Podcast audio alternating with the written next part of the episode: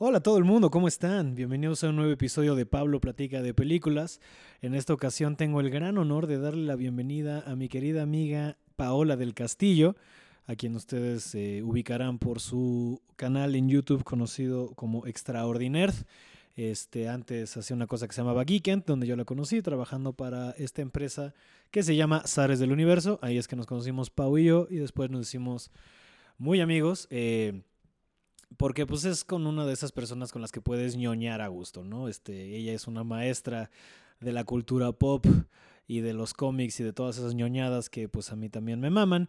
Entonces, pues este, pues siempre ha sido una plática muy agradable la que llevo a tener con ella porque pues siempre acabamos hablando de puras de estas ñoñadas, tetadas, guiqueadas, como les quieran decir, pero pues que a nosotros nos llenan el corazón de alegría. Este, y la película de la que vamos a hablar, que este, como, como pueden ver en el título, es Volver al Futuro, ¿no? Back to the Future, que es una película, no solo de una, vamos a, hablamos de la trilogía, que es una película que yo creo que a muchos nos significa vario.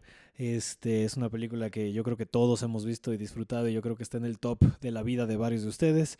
Este, entonces, espero que lo disfruten.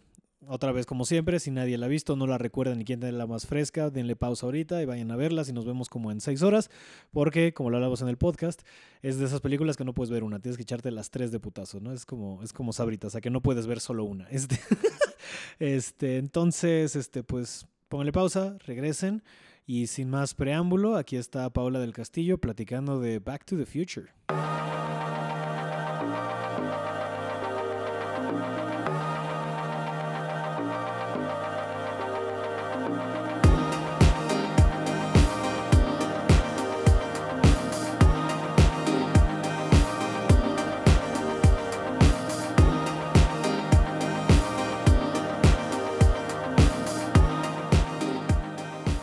Castillo.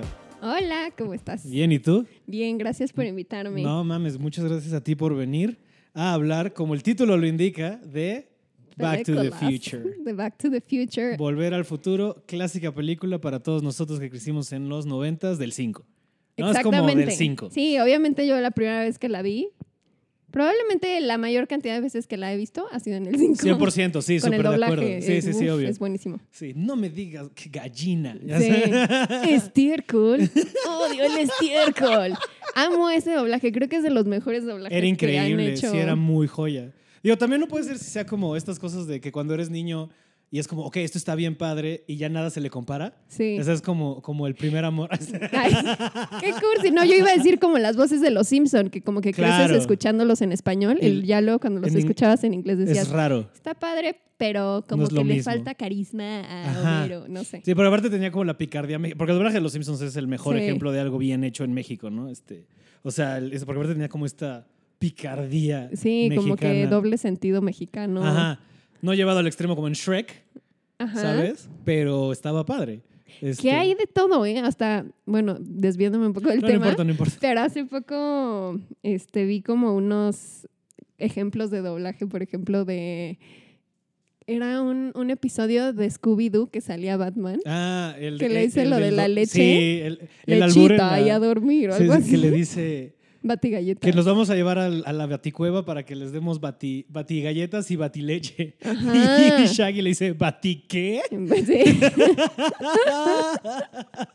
no creo que eso haya estado en el guion Sí, gringo. no, no, sí, Bat Milk. Te lo- Bad milk. Batique. Y bueno, y como tú eres una profesional del doblaje, No, yo no. puedes, este- Nada que ver. bueno, doblaste una película, ¿no? ¿Cómo se llamaba Sí. la princesa? El príncipe El encantador. príncipe encantador, mira, aquí cambiándole el género. Porque Me Too. Claro, el príncipe. Ok, va. Este, pero bueno, volviendo a Back to the Future, ¿por qué es que tú quieres venir? Y no solo va a ser de la uno, vamos a hablar de la trilogía, yo creo, porque es imposible separarlas, ¿no? Este, pero ¿por qué quieres hablar de Back to the Future? ¿Qué significa para ti Back to the Future? La primera, sobre todo, es mi película favorita de todos los tiempos. Siento que sobre todo por la nostalgia que me trae. O sea, sí es como algo con lo que crecí, justo eso de el Canal 5, de verla cada vez que salía, de ver el doblaje. Y era como una peli, sobre todo como que me recuerda mucho a mi hermano de chiquitos, como que veíamos el doblaje y justo hacíamos Claro. esos chistes de estiércol. Y luego, o sea, por ejemplo, es una frase súper tonta que ni nadie creo que se acuerde, pero por ejemplo en la 3, Ujú. cuando sale Simus McFly, Ajá. Como que tenía una voz todavía un poco más chillante y era como de Maggie, trae el agua. Y como que me daba demasiada risa. sí, cierto. Como que siento que al principio, las primeras veces que la veía era como de, ah, pues está padre, pero como que todavía ni entendías bien qué onda con la trama. Hasta que luego ya las iba viendo más adelante en mi vida y como que decía, es que todo se conecta. Y como que me voló, creo que fue de las primeras películas que me voló la cabeza Sí. eso de ver que todo se conectaba. Aunque para mí la primera sigue siendo la mejor. Claro. Sí, bueno, yo soy partidario de la 2, o sea, como que a mí me divierte más la 2, pero sí es que la Ujú. 1 es la que sienta todas las bases de lo que fue. Y lo- es que es una joya, o sea, toda la... O sea, mira, es una película tan importante que a pesar de que se burlan de ella en Endgame, acaban haciendo cosas que hacen de volver al futuro en Endgame, ¿sabes? Esta onda de evitar que te vean abajo del coche, sea, esas pendejadas que le meten, joya. Este... No, bueno, y aparte, o sea, eso, como de esos guiños de, de como de las paradojas y que si Ujú. hacía algo iba a desaparecer y, o sea, lo del efectito de la foto de de, la foto, cuando salían ¿cómo los no? hermanos. Que va desapareciendo. que se van desapareciendo. Y la hermana con su sudadera de Mickey, no sé, o sea, como que son cosas que se me grabaron muchísimo. Y por ejemplo, hace... El hecho de que su- se, quiera, se lo quiera coger su mamá. Cosas Exacto, que nos marcan de niño. cosas muy, muy extrañas que hasta luego entiendes que algo estuvo medio extraño ahí.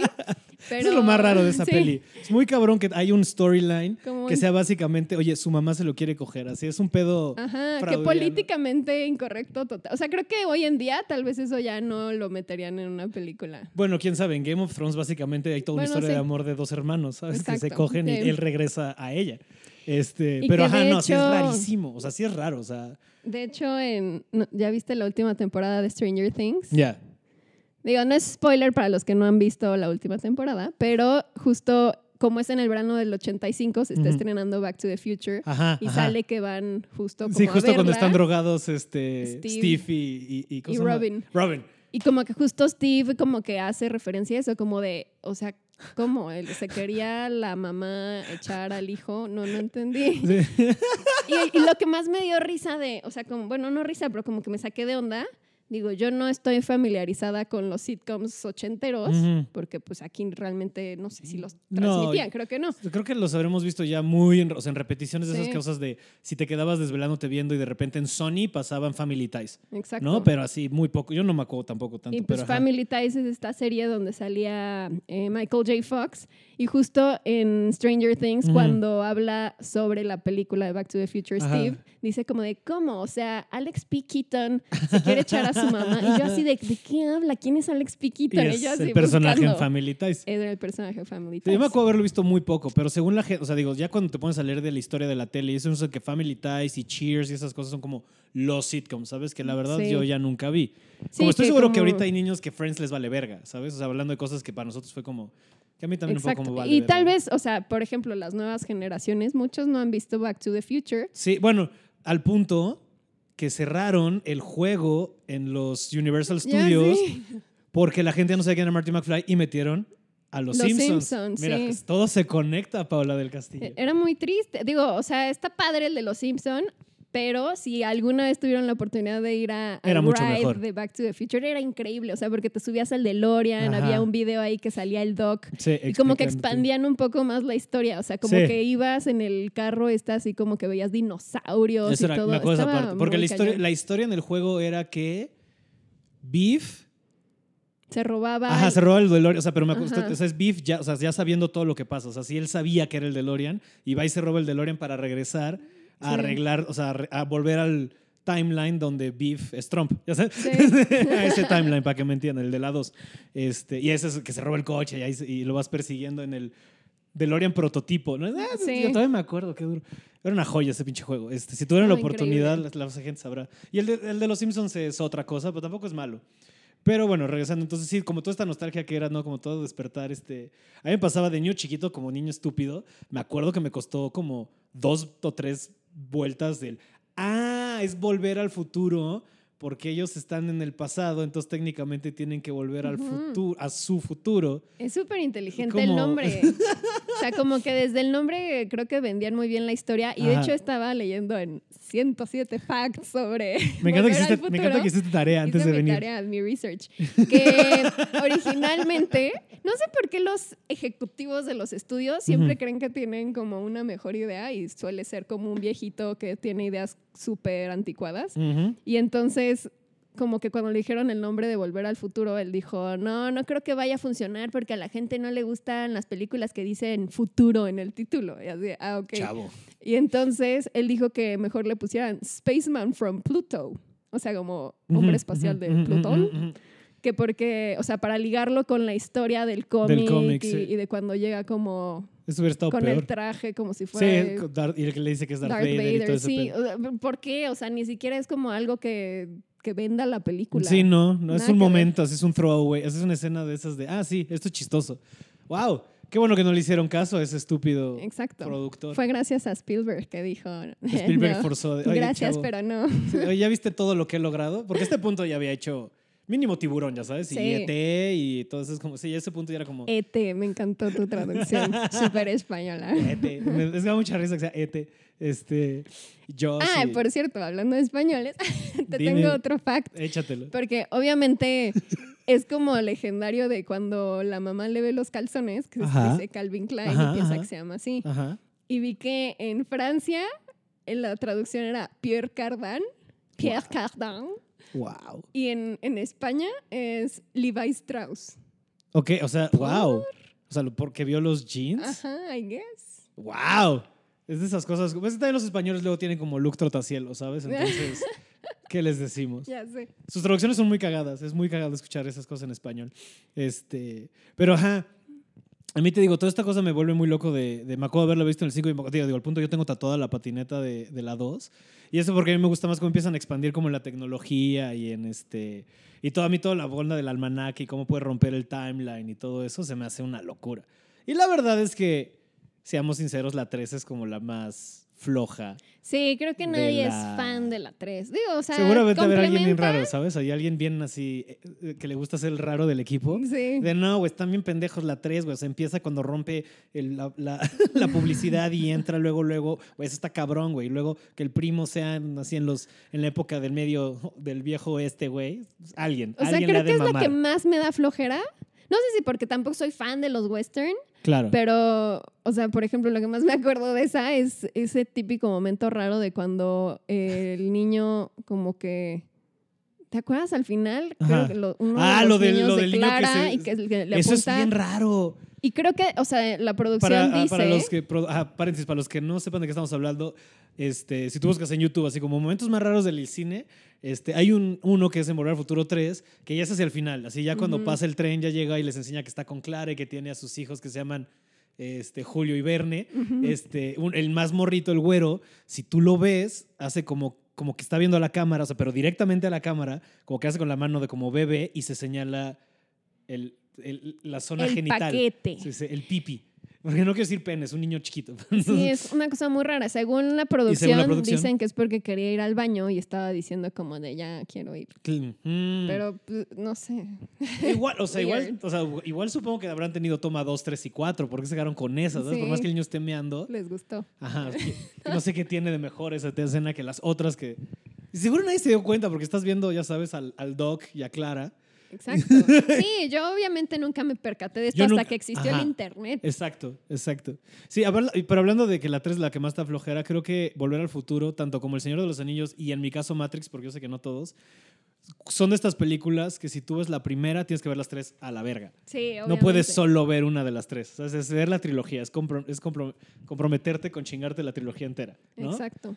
Y entonces sí, pero ya cuando llegas a la tres, como de bueno, ya. Y hablando del western, ¿te acuerdas que salió el Doc Brown en la de A Million Ways to Die in the West de. Seth MacFarlane? Sí, que tiene el O sea, como que justo como que dijo McFarlane de, ah, o sea, voy a explotar este güey porque, pues, western. Pero creo que es lo único que surgió después de esa película porque, bueno, y la serie animada que hay también una serie animada. Hay una serie animada Julio que se Verne. trata de Julio y Verne teniendo aventuras en el tiempo. Sí. Bueno, con el Doc. O sea, la familia del Doc Brown teniendo aventuras Nunca en el fui tiempo. fan. ¿Tú? No, tampoco. O sea, me acuerdo de haberla visto. Igual que la de Beetlejuice. O sea, como que me acuerdo de haberlas visto. la veía más, sí me gustaba más. Y la de los cazafantasmas, justo. Me Sí. acuerdo de haberlas visto, pero así que dijeras yo como me mamaban, tampoco.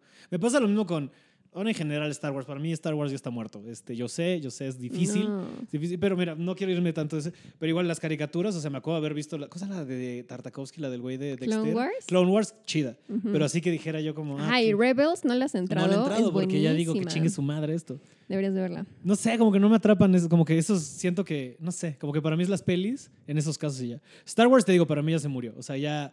Como no que le las- hagan caso. Sé que se llama Pablo hablando de películas, pero Platica, Pablo no siempre tiene la razón. ¿Qué nos enseñó Marvel?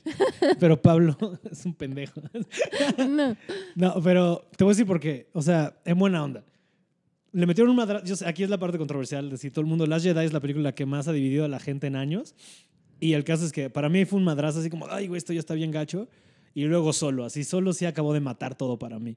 Pero O sea- Rogue One, existen cosas muy buenas también. Pero vamos a ser sinceros, en nuestra vida, o sea, desde que estamos en la Tierra, ¿no? O sea, de que naciste, Ajá. o sea, del 88 para acá, han habido más Star Wars malas que Star Wars buenas. Y dije horrible Star Wars ahorita, Star Wars. Sí, bueno, no. la neta. Porque No. las precuelas, uy, Hay de todo. O sea, o sea, hay buen- o sea, Rogue One O es sea, una joya, estoy súper de acuerdo. momentos, Rogue One es malos joya, sí, momentos como los Ewoks o Jar Jar y así, pero creo que hay más cosas buenas. También es que ya son demasiadas cosas, o sea, cuando te empiezas como a abarcar, o sea, yo obviamente no he leído todas las novelas, ni todos los cómics, ni jugado todos los videojuegos de Star Wars, o sea, como que los que hacen todo, o sea, neta no sé cómo tienen tiempo, tiempo. para tanto. O sea, de Sí. por sí ver Clone Wars es interminable. Porque son es cuantos, muy, muchísimo, muy, muy ¿no? Y si hay dos versiones, ¿no? Hay como Clone Wars dibujado a mano, digamos, y Clone Wars Sí, CGI, que era ¿no? la primera que salió Ajá. era Que es, esa es la del güey de Dexter, la de ¿no? Ajá, ajá. Tartakovsky. Sí se llama así, ¿no? Gendy Tartakovsky, sí, sí, sí. Y luego ya fue la que es más como CGI a computadora, como el estilo de Rebels. Ok, Pero ok, bueno, ok, ok. Regresando Sí, pero a Back no to the. Future. Este, Hubiéramos hablado de Back to, digo, también de Star Wars. Puedo hacer otro si quieres de la saga de Star va. Wars. O, un- o podría ser una temática, una por una. Bueno, este. es planes para el futuro, este, de Pablo Platica de Películas. Eh, sí, este, hay muchos. Mira, ahorita que estás hablando de que hiciste la tarea y los 107 datos de, de Volver al Futuro. A mí lo que más me llama la atención es de la producción, justo lo que te decía antes de que, de que llegaras. De, me da mucha risa que hayan cambiado a Marty McFly a la mitad. Sí. Sabes que originalmente iba a ser este güey. Eric Stoltz. No, dilo bien, porque hace rato lo dijiste muy chistoso. Con, el- la pronunciación no sé cómo alemana. Eric Stoltz. es que estoy viendo The Man in the High Castle y como Uh. que todo el tiempo andan ahí echándose su... Su- sus, Su al- alemán. Sus apellidos en alemán. Ajá. No le he entrado a esa y tampoco a Dark, hablando de seres. Bueno, pero esa es gringa. X. Este, que cambiaron ese güey, que Eric Stoltz es el que luego sale en Pulp Fiction, es Lance. Este, El, el dealer de, de John Travolta Ajá, en Pulp ajá. Fiction. Y creo que nada más, ¿sabes? Sí, Este, o sea, el que le da el shot de adrenalina para revivir a Mia. ajá, pero no me acuerdo de él en otra cosa. O sea, seguramente en los Pues, 80 era alguien algo. Justamente vi que, o sea, en el 85 que salió Back to the Future y que al final él ya no la hizo, hizo una película que se llama Mask, la cual no he visto, sale Cher, pero eh, lo nominaron para un Golden Globe como actor de reparto. Entonces supongo que le fue Mira. bien el haber rechazado Back to, Back the, to the Future. ¿Se lo ganó o solo lo nominaron? Creo que solo lo nominaron. Mm. Pero también Pero lo para que... que, pero o sea, eventualmente le fue mejor a los de Back to the Future. Bueno, sí. Porque aunque se lo hubiera ganado, a lo largo de la historia la gente se acuerda Es más. más icónico Back el to the Marty Future Mc- que quien se sí, gana un Oscar o un Golden Globe. Exacto. Y creo que en los Oscars pasa mucho eso, ¿no? De, al Chile, las últimas, con ciertas excepciones, pero los últimos, me voy a atrever, 10 años, ¿con cuántas has estado de acuerdo que se hayan ganado mejor película? Así que o sea, al Chile Ay, será la mejor película. Exacto, ¿sabes? O sea, en los últimos años creo que solo The Shape of Water. Y Las Maybe. demás no me han gustado Ajá. tanto. Ajá, así como The Hurt Locker, ¿qué te pasa? Mejor película. Sí, no. Ese tipo de cosas, ¿sabes? Este, pero ajá, que hayan cambiado ese güey me llama mucho. Bueno, lo que, o sea, lo que decíamos hace rato, ¿no? De cómo varios, varios este, personas Varios de este cambiaron. elenco fueron cambiando, sobre todo de la uno O sea, Eric Stoltz grabó, y creo que hay footage, o sea, creo que sí hay pietaje de cuando. Sí, hay, hay varias escenas si buscan en YouTube. Ajá, ajá. O sea, creo, me acuerdo de la de la del la cuando llegan al, al diner, ¿sabes? A-. Lo de la Pepsi. O sea, eso sí me acuerdo de haberla visto y no me acuerdo si ya haya otra. Pero bueno, Hay un par que también está como con el doc y así. Y también cuando están en el, en el estacionamiento. O sea, como que sí grabó Pines Mall. bastante. Grabó como, creo que seis semanas. a la verga. Pero de hecho hay dos escenas que dicen que sí es él. O sea, como que ¿De espaldas usaron ahí. Ajá, Ajá. justo cuando están en el estacionamiento y como que pasa el DeLorean y se avienta Marty. Ese es Eric Stoltz. este, él es, o sea, como que si lo ponen así como en slow motion, como que sí la cara es medio diferente. Ok. Y también cuando están en el diner, Wow. que le pega a, a Biff. Ajá. O sea, dicen que el puño, que porque nunca grabaron esa toma, o sea, como desde, desde esa perspectiva con Marty Mac, o sea, con Michael J. Fox. Seguro Eric Stoltz ahorita está de todo eso, actor desempleado y de esos güeyes que solo reviven esa gloria, es tener así pósters de su puño pegándole a Biff, así chupando, eso es fumando con niños de 22 años de, ah, yo pude haber sido una estrella, esta ciudad te come, Pero es que aparte, estaba viendo como, justo, o sea, como que hablando de cuando estuvo este tipo en la producción. Ajá. siento que seguro era nefasto. O sea, porque de por sí no le gustó a CMX porque dijo, es que no tiene como el carisma que necesito para el personaje, pero que además como es así como method actor, o sea, como que era como de, no, no me llamen Eric, soy Marty. Y así que nadie en la Mm. producción le podía decir Eric. Y era como, güey, ¿neta? Güey, estamos resolviendo algo con un trueno, un gancho y 88 kilómetros por hora. Relájate. Ya sé. Entonces, no eres así. Y hay como, hay, o sea, como que hay un, como un rumor en internet, pero creo que es falso, Ajá. que cuando ya Spielberg dijo, no, ya hasta aquí, que le dijo así de, Eric, tengo que hablar contigo. No soy Eric, soy Marty. No eres Eric y estás despedido. o sea, como, güey, ya, no mames. Wow, ese es un buen dato. Pero sí, o sea, que lo hayan mandado a la chica. O sea, haber sido todo un tema. Y no me acuerdo por qué, porque según yo también había, hablando de ejecutivos que toman malas decisiones, según yo por eso no querían, o sea, Mary McFly, o sea, este, Michael J. Fox, había dicho, o sea, ya era como de los que estaban en la lista y fue como alguien de, no, él está muy chiquito o algo así fue, o sea, está chaparrito. Creo que eso fue por eso que lo, lo rechazaron. Y luego fue como, oye, no, pero sí es un gran actor. Y luego también tenía como, y algo tenían con la imagen que tenían Family Ties como de muy, como que no querían romper algo con Family Ties, de no, es que la gente no va a entender que es, justo yo creo que por eso metieron el chiste de Steve, fíjate, de, oye, pero ¿cómo que Alex bla, bla, bla va a estar haciendo esas cosas? Ya sabes, porque era más arriesgado que, porque Family Ties es de, de estos sitcoms de los ochentas como... Muy family Ajá, friendly. ajá, o sea, tal para cual todos. el nombre tiene Family. Sí, Este- literal. No, pero sí como muy, ajá, de muy de presentar a la familia nuclear, el sueño americano, ¿sabes? La Ujú. familia nuclear perfecta, el papá que se entiende con los hijos y, ya sabes, un poquito también lo tiene este, ¿cómo se llamaba la de? Pues la de, la del señor que mejor su nombre no recordemos, pero la de Cosby, que era más o menos así, este, y ese tipo de cosas.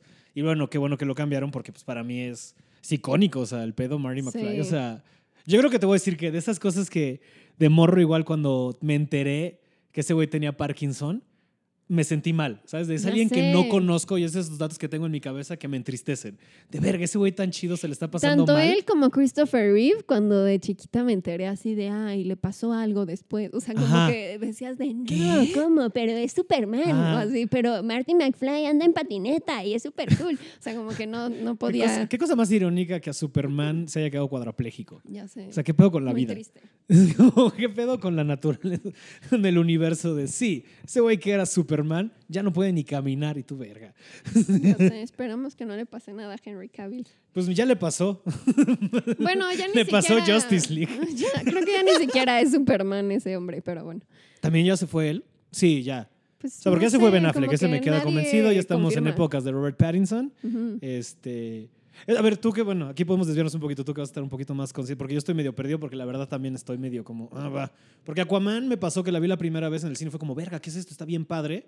La volví a ver y es como, no, no está tan padre. Que creo que fue que iba yo con cero expectativas de, güey, esto va a estar bien culero. Y fue como, güey, esto está bien. pa-". Y a mí Por- sí me gusta. Vela otra vez. No, no, no. Solo la vi una vez. Tal vez fue eso. O sea, sí sentí que era mamó. larga, Dura mucho. dura mucho. Que mi, mi teoría es que, como dijeron, bueno, tal vez es la última oportunidad que tenemos de hacer una película de Exploten Aquaman. Porque son como tres películas. O sea, podrás saber, o sea, porque le meten el pedo de Black Manta, el pedo de, de Atlantis, el pedo de.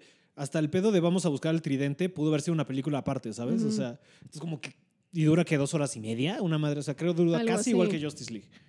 Y lo que tiene bien verga, la net, son las secuencias de acción, porque James Wan es una verga dirigiendo acción. No, y también como los efectos me gustó mucho. O sea, como que ves que quería hacer esta onda como si fuera el espacio, pero debajo del del agua. agua. Sí, sí, se ve bien padre. Sí, sí siento que tiene así como onda Star Wars, o sea, como Sí. que las naves. Sí, tiene como mucho de eso que está y bien como padre. los piu piu, los láseres así. No, y lo que es una joya de, de la animación por computadora es ese pedo de cómo está animado el pelo.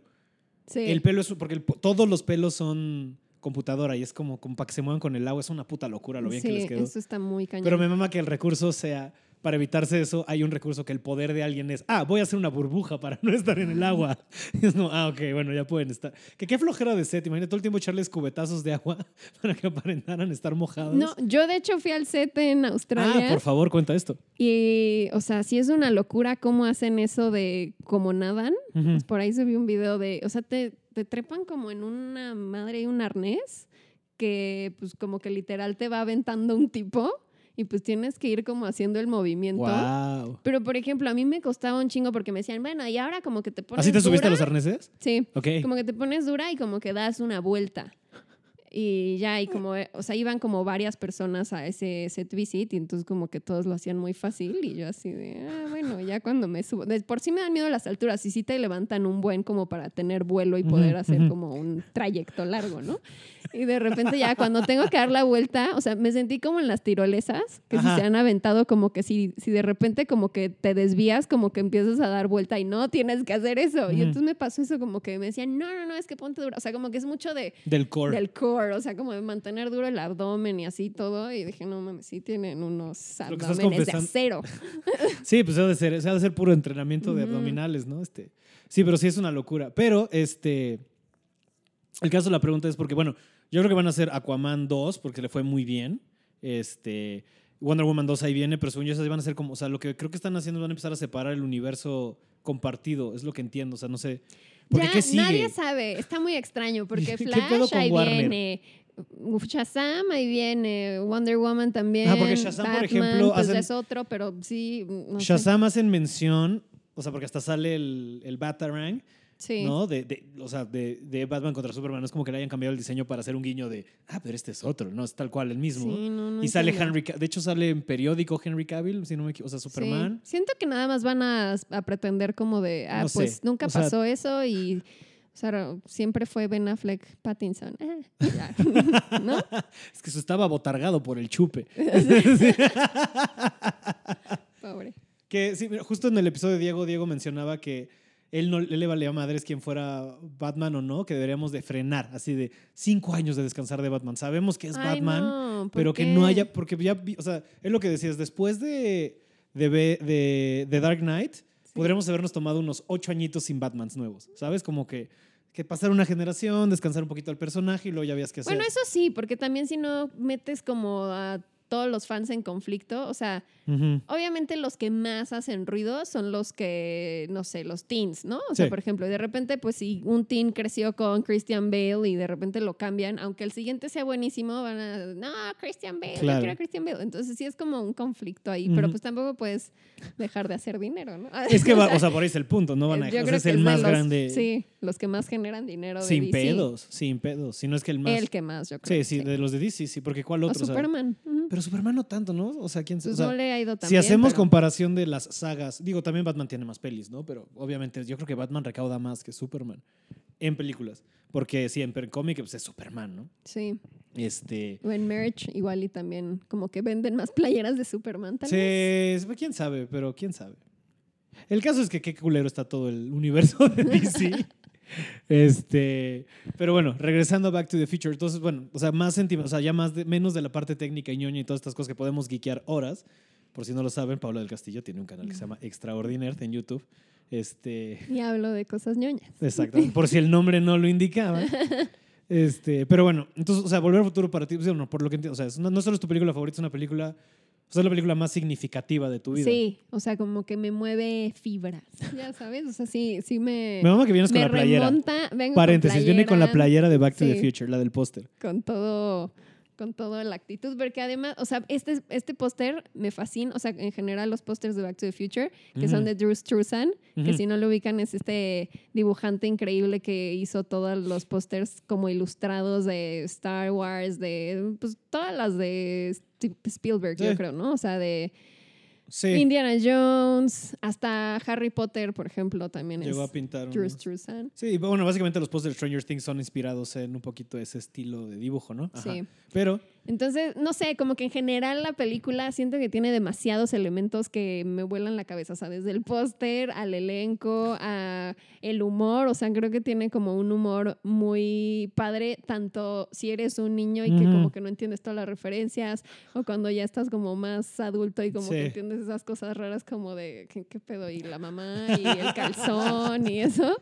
Este, en el doblaje también como grandes chistes que no, según yo no estaban en inglés. O sea, por ejemplo, cuando, cuando le llama oscuro, se me hace un momento así épico. ¿Cuándo, cuándo? Cuando al final, o sea, en la primera, cuando estaban Ajá. tocando la banda de, de Ajá, la- Chuck Berry. Ah, del primo de Chuck Ajá, Berry. del primo de Chuck Berry. Y que le dice, ¿a quién Momentazo. le llamaste oscuro?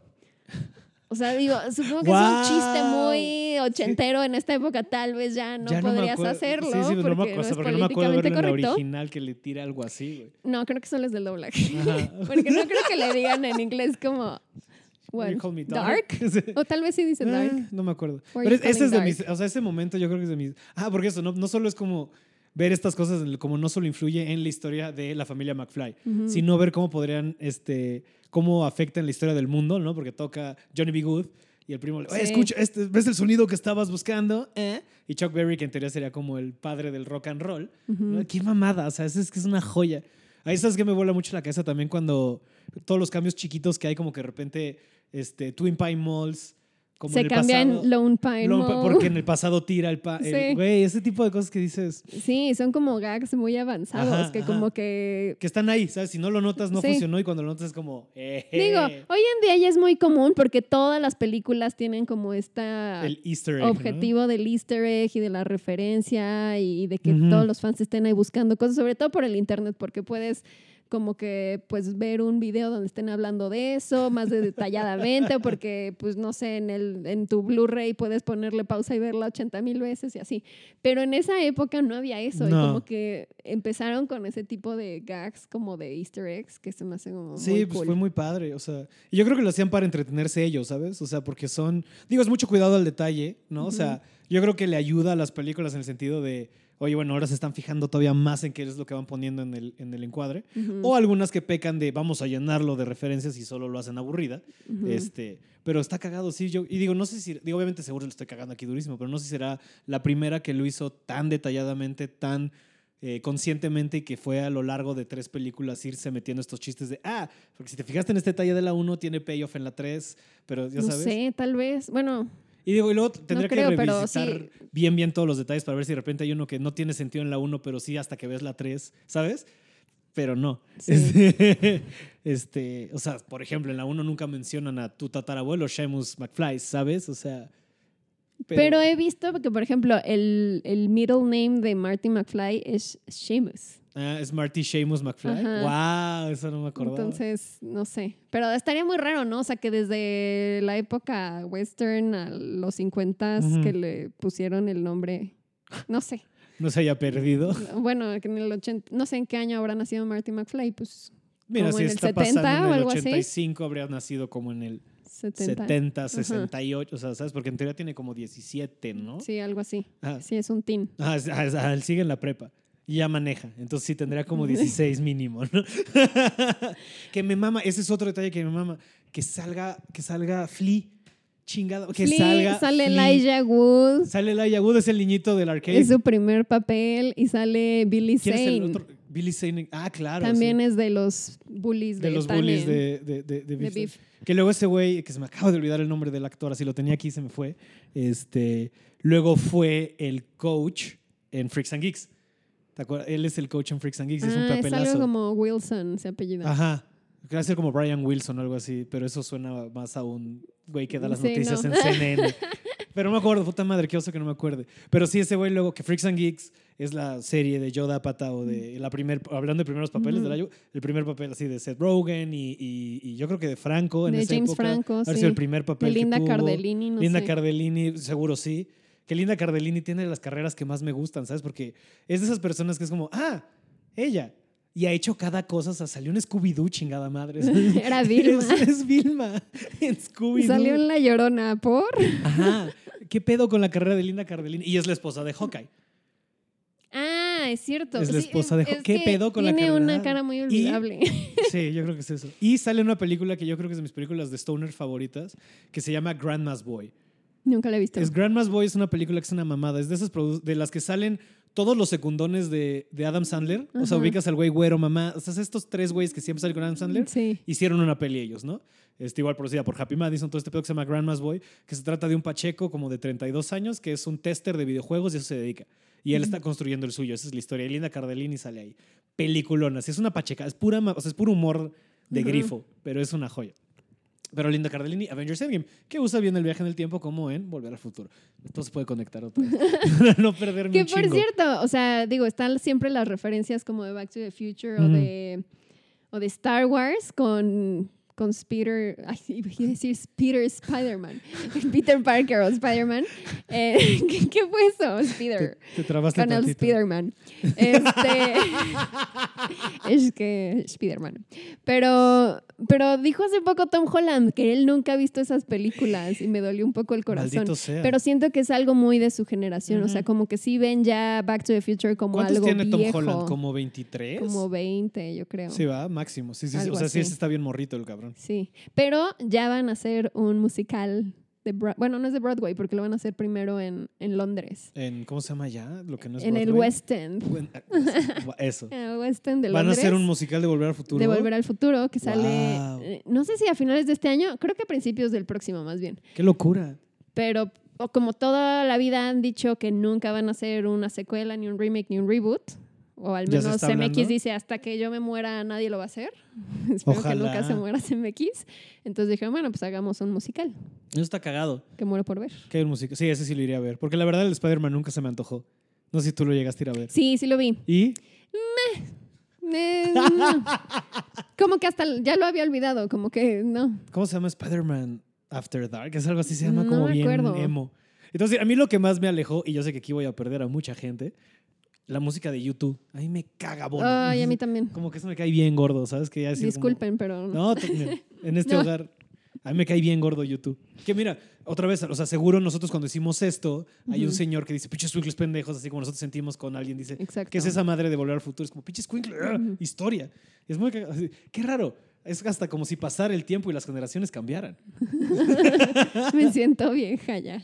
Pues mira, Pero bueno, y también hablando de música, también el score de Volver al Es- Futuro sí, se me sí, hace sí. magnífico. Y sí, de yo hecho, creo que es de los top 5 más memorables de la sí, historia. y, o sea, y se me hace muy cabrón que no sea de John Williams. O sea, y no por hacer menos el talento de Alan Silvestri, pero como que tiene mucho como el, el esta tono. magia. Ajá, o sea, de, de, de las, de las composiciones de Williams, que son así como súper Sí, épicas. todo hasta arriba. así. como Tan, que- tan, sí. tararán, tan, O sea, como que siempre pienso en esa canción y, y como que pienso en John Williams. Es como, ah, no, perdón, es de Alan. Silvestri. Sí, sí, sí. Que justo hablaba con eso el otro día con un amigo de grandes temas, ¿no? Como Volver al Futuro o Star Wars. Y yo creo que el heredero años después, o sea, el único que tienen así icónico es el de Harry Potter. O sea, yo creo que es el último gran soundtrack, ¿sabes? Porque ¿qué otra cosa tiene? Porque el tema del- de los Avengers como que el tan, tan, o sea, te acuerdas, pero te vale olvida, No es lo mismo que... No es tan emblemático. Ajá, no es tan emblemático como... Dun, durun, dun, O el de dun, Superman. Bueno, o sea, te digo, hablando de los Que viejitos. te voy a decir que Justice League tiene unos grandes momentos de guiño hablando de Easter eggs que le meten los tracks, o sea, los temas originales de Sí. Batman y de Superman cuando salen ellos dos. Sí. Pocas cosas rescatables de Justice League. Pero a mí sí me gusta Justice. eh, mira, no sé.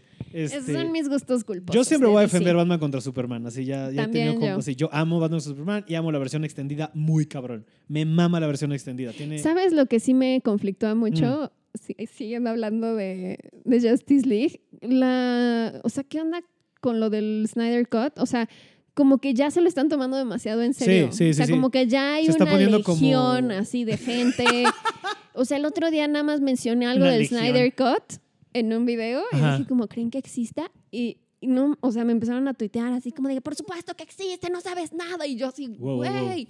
Salió hace dos años la película, nobody cares. Sí, bueno, sí, sí. perdón, pero a mí ya me daría igual ver el Snyder Cut. O sea, Según ya no, no. fue y ya no lo van a sacar. O Según sea, yo no existe, o sea, no sé, no quiero aseverar nada. O sea, seguramente sí había como otra visión que tenía Snyder Sí, y sí que- habían muchas escenas que grabó, pero pues al final si ya no, Ujú. Si No, no entonces no existe, se va a pues es la poner a hacerla. que... Es como la gente con la petición de hay que volver a hacer la temporada 8 de Game of Thrones, ¿sabes? Es como, Sí, ya. ya, es lo que es. Yo entiendo si no te gustó, si no llenas tus expectativas, pero también hay que entender que pues hay cosas que van a ser así. Y ellos lo hicieron, o sea, al chile, o sea, yo no creo que nadie salga con la intención de, ¿sabes qué? Voy a hacer algo culero. No, o sea, ¿sabes? Hay que, digo, no por el respetar el trabajo, o sea, sí hay cosas malas y quedan gachas, pero pues esa gente hizo lo que pudo, ¿sabes? O sea, Sí, no, y seguramente el Snyder Cut estaba cabrón y le hubiera ido muy yo, bien. yo escuché una vez en, un, o sea, en uno de los podcasts de Kevin Smith que explicó, porque ves que es súper chile como toda esa banda y le Sí. explicaron para dónde iba. Y era como, o sea, que en Justice League, ay, ¿cómo era? O sea, no, ahorita no me acuerdo, pero sí le mueven un buen de cosas, sí le cambió todo este... Sí, iba a salir Darkseid. Ajá, ajá. Y, diferente Y el momento que metieron de, de- del Flashpoint era muy importante y se iban a retomar eso y de cómo viajar en el tiempo para volver a Para explicar todo. todo. lo que les quedó medio, medio suelto. Y según yo, sí era. Justice League parte 1 y parte 2 para hacer todo Sí. eso. Pero mira, este, tuvimos Pero lo que ya tuvimos. fue. Ya fue. Y hablando de cosas que, que- o sea, pero qué bueno, por ejemplo, que cosas que son, que no vayan a ver un reboot de, de Volver al Futuro, porque yo no creo que funcione, ¿sabes? Al chile. O sea, No. como ahorita están hablando ya de un reboot de Matrix y es como, no, espérense. No. Entiendo, o sea, entiendo, ya tienen 20 años las pelis y hay generaciones que ya las ven. Y hay CGI que envejeció mal. Pero no podrías solo pimpearle el CGI, o sea, ¿sabes? Son archivos de computadora. O sea, siempre, puede ser que alguien me corrija ahorita y de pinche estúpido no funciona así. Pero todos esos son archivos de computadora. O sea, supongo que el CGI podrías darle una, una updateada y no tener que hacer toda la película otra vez. Porque también estaba leyendo, estaba leyendo un artículo de, no me acuerdo si fue Variety, uno de esos, que a pesar de que, hablando de ejecutivos otra vez, los ejecutivos están tomando estas decisiones de no hay que hacer reboot porque en teoría son apuestas mucho más eh, seguras, ¿no? Porque ya es nombre, eh, ya tiene nombre o ya son cosas que la gente vio, entonces es como más fácil apostarle a algo que ya sabes que pegó que a tratar de hacer nuevas películas, nuevas sagas, nuevo todo esto. Pero por los números que están regresándole, no ha habido ni un solo reboot ni remake que le vaya mejor que el original. Entonces, pura terquedad de esta gente de seguir haciendo esas películas porque sale mejor. Entonces, no sé dónde vaya. Yo creo que, yo creo que estamos cerca, no lo sientes, yo creo que estamos cerca de la fatiga del reboot y remake, aunque ya llevamos como 15 años que esta es la Ay, norma. yo ya estoy harta de los reboots Y, y, estoy- remakes. y estamos a esto de que truene la, el ejote. Espero que no, porque son lo que más me gusta, pero yo creo que estamos, después de Endgame, estamos a esto de que acaba de Sí. tronar el, el superhero, las películas de superhéroes. Yo pensaba eso, pero cada vez creo que menos. O sea, porque, o sea, como que desde hace dos años dije, no, yo creo que ya están cansando. Y de repente salió Infinity War y fue como de, no mames. O sea, Bueno, todavía sí. hay mucho de dónde hacer esto. Sí. Y como que, por ejemplo, la fase 4 de Marvel, como que la gente dice, ay, pero nadie conoce a los Eternos, no sé qué. O sea, pero hacer lo mismo con los Guardianes de la Galaxia. Y De siento que la van a super romper con esa Yo película. creo que The Eternals va a estar muy Va a cabrón. estar muy cabrona. Tiene un super elenco, Sí. están como cagados, o sea, tienen a Kumail Nanjiani, Sí. pero tienen, por ejemplo, a Angelina Jolie o a Salma Hayek, o sea, como cosas muy Salma, raras. me encanta que esté Salma. O sea, ya, Sí. tenemos, ya lo logramos. Eso es. Deja tú el Oscar. deja tú los Oscars de Cuarón del Toro y Iñárritu. No. Ir chingón es que Salma Hayek. Este, en Este- el MCU. Fue como cuando Diego Luna estuvo En en, Star el Wars. universo de Star Wars. Pero te voy a decir, la primera estrella que triunfó mexicana en los Estados Unidos fue Keiko. Porque fue Willy. Ay, qué Imagínate que en un reboot de Free Willy. Eso estaría rarísimo. O sea, bueno, ahorita con el, con el clima actual, que la misión sea rescatarlos de un este, SeaWorld o algo así, podría Sí. aplicar porque al parecer sí están en situaciones deplorables esos pobres animales. Pero bueno, regresando a los reboots y remake, lo que platicaba con un amigo, y puedo estar equivocado, pero según yo lo que está pasando es que como se ha perdido el Star System, o sea, ya no hay estrellas, ya no hay famosos, ya nadie, o sea, ya no puedes tener una propiedad, eh, digamos, original, pero que le avientas a un nombre grande para jalar Como gente. la momia con Tom Cruise. Y eso no funcionó. No funciona. Pero ya no tiene Star Power porque la fama ya está muy diluida. O sea, el qué es ser famoso hoy en día, ya no hay estrellas, ya no hay un James Dean, ya no hay un, este, ¿sabes? Ya no hay una... Este, Marilyn. Monroe, Ajá, una. Marilyn Monroe. eso ya no existe. O sea, todavía, si quieres, vámonos más cerca. O sea, ya no hay un, un, un Harrison Ford, o sea, ya no hay un Dustin Hoffman. O sea, hablando de gente que era enorme. Todavía a los 90 ya no hay una Julia Roberts, ¿sabes? O sea, ya no hay ese gran nombre que jala hasta en la comedia, ya no hay un Adam Sandler, o sea, o sea, nombres solos que ellos podías aventar y por ver a ese actor jalaba la peli. Como la fama ya está tan diluida entre influencers, entre lo que tú quieras por el internet, creo que por eso lo hacen, porque la- el reconocimiento de nombre que tienes es contra la marca. Y entonces es como, ah, sí, Man in Black. Y vas y tratas de ver Man in Black. Porque el Chile, ahorita, por ejemplo, Chris Hemsworth será Thor y todo, pero ¿cuánta gente sabe que se llama Chris Hemsworth Thor, sabes? O sea, Sí. O sea, porque hay aparte de 20 mil crisis ahorita, ¿no? O sea, tú le dices a alguien, ah, sí, Tessa Thompson. ¿Y quién? ¿Sabes? Sí. Entonces yo creo que va por ahí que haya tanto reboot, reboot, ah, reboot Reboot. y remake, remake y rebate. Está mejor que mi Spider-Man. Eh, suena como a malos de las tortugas ninja. Sí. Hablando de otra adaptación culerísima. Bueno, no están tan malas, la verdad. Ay, Las yo a de- veces las de siento que, no sé, a veces soy como que exigente con las películas y a veces como que digo, ay, me entretuvo, está cagada, ya, me Esa es gustó. mi actitud con varias, así de, o sea, ahorita que ya me trato de no, no enojar tanto, digo, Aquaman por eso me gustó la primera vez de, ay, ya. O sea, cuando empecé a ver de, ah, ok, si yo me tomo un solo cuadro de esta peli en serio, me la voy a pasar de la verga. Esto es Sí. una caricatura. Así Es una caricaturota, piensa que es domingo a las 9 de la mañana que estás desayunando cereal y viendo a los Silverhawks. Al niño de cobre. Güey, qué buena era ese pedo. No, Deberían de hacer una película de Silverhawks. según, bueno, siempre ha habido pláticas. y siempre de- han querido a los Thundercats y nada. Me acuerdo que hubo un punto de los Thundercats que según esto iba a ser Leon o Matthew McConaughey. ¿Te acuerdas de este pedo? Sí. Güey, imagínate lo que hubiera sido. A estas alturas ya no puede. Matthew. Ay, no. Bueno, Matthew quién sabe. Sigue estando hipermamado. Pues, o sea, la última que me acuerdo que se esté mamado fue la de Magic Mike, que ya tiene varios años. Nunca vi Magic Mike, fíjate. Creo que no soy. La vi El hace target poco, ¿eh? O sea, como Mike. que esperaba más. De, de como no te gustan tus strippers, en tu despedida de soltera viste Magic Mike para sentirte segura. No, no, no es una buena película, pero Matthew McConaughey. Sí, nunca lo he visto, pero bien. me cuentan que tiene toda una trama de que este güey, ¿cómo se llama? Channing Tatum. es un, en verdad lo hace para hacer muebles. Sí. Eso está cagado, la verdad. Es como comedia involuntaria. Ajá. Y es de estos o sea, y es de un gran director, ¿sabes? O sea, es de gente verga. Entonces no entiendo qué pasa de repente. Bueno, X. Pero regresando Hollywood. a Hollywood, decisiones de ejecutivos. Y bueno, creo que eh, justo ese ese güey tiene la, la- la teoría de tres para ellos, una para ti. ¿Sabes? Entonces de repente hace Ocean's Eleven y con eso le da para hacer este. ¿Cómo se llama esta que tiene con la estrella porno? The Girlfriend Experience, ¿sabes? Eso es lo que hace ese güey. Que también un poco, este, Josh Whedon, ¿no? O sea, con la onda de, ok, hago Avengers, este, pero con eso puedo medio producirme Cabin in the Woods, y entonces hago esta otra madre, y con eso hago, creo que hizo una adaptación de, ahorita se me fue, ¿qué obra? Ah, de Shakespeare, Ajá. la del Midnight Summer's Dream o algo O así. Much Ado About Nothing. Ah, sí, esa. De Much. Ado About Nothing. Y que la hizo así entre, entre Avengers, Ujú. con su gente. ¿Ya sabes? Que es el único güey que le da trabajo a la pobre de Amy Ackerman. Ah, Porque ¿en qué más ha salido? Salen cosas de Josh Whedon, ¿sabes? Era la asistente en Ángel, sale de asistente en, en Cabin in the Woods y, y sale en Much Ado About Nothing. Oye, y- pero está muy cabrón ser asistente. El otro día estaba leyendo si ubican a, no me acuerdo cómo se llama, pero la que es la nueva, digamos como la Kevin Feige del universo de Star Wars, Mm, no, que la acaban de nombrar. Y resulta que la mujer empezó como asistente de J.J. Abrams y de repente Órale. como que pues le empezaba a preguntar como pues X, como si estás haciendo una película y, oye, no sé, ¿te gusta aquí más rojo o más azul? Ah, pues azul. Ah, pues te voy a dar un crédito de productora ejecutiva. Mm. Y ya. Y de repente fue como, pues es que siempre nos ayuda, así como dando consejitos. Ya, pues que sea la nueva Kevin Feige Mira. de Star Wars. Ah, ok, chingón. Wow. Creo que es mi nuevo sueño, ser asistente en Hollywood. Aunque puede ser medio peligroso, Sí, ahorita, mira, pa- como están las cosas, No te vaya a salir un Harvey Weinstein o algo así. ¿Qué es lo que habla? O sea, Harvey Weinstein es un hombre que me perturba mucho, o sea, porque está de la verga todo lo que hizo que se vaya a la verga, no sé qué. Y no estoy defendiendo nada, nada, nada, pero es cabrón ver la cantidad de cosas con las que estuvo involucrada que me gustan.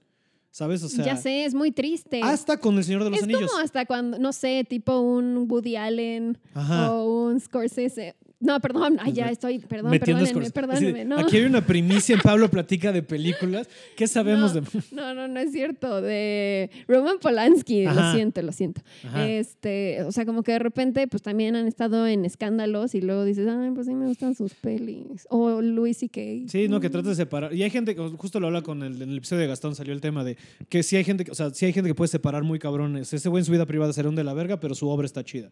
A mí me cuesta un poco más de trabajo, la verdad, porque sí es como, ay, cabrón. Sí. Ahora, también aquí podemos hablar no tanto de nosotros, sino de la industria que lo solapó, porque pues, al parecer después de un rato te das cuenta que todos sabían, ¿sabes? O sea, es como un secreto a voces que le llaman, ¿no? Y, este, Claro. y hay de estos datos, cuando salió lo de Weinstein, uno de los datos que más me De impresionó. Ben Affleck. Ahí de Ben Affleck. Yo creo que por eso fue. No, mi vida. Por eso ya no se iba con Kevin Smith. Pero que Harry Weinstein le dio carrera a Kevin Smith y a Tarantino y a, ¿sabes? A, a- a a- ¿Cómo se llama el güey? Ahí se me fue el nombre de Boyhood. Este.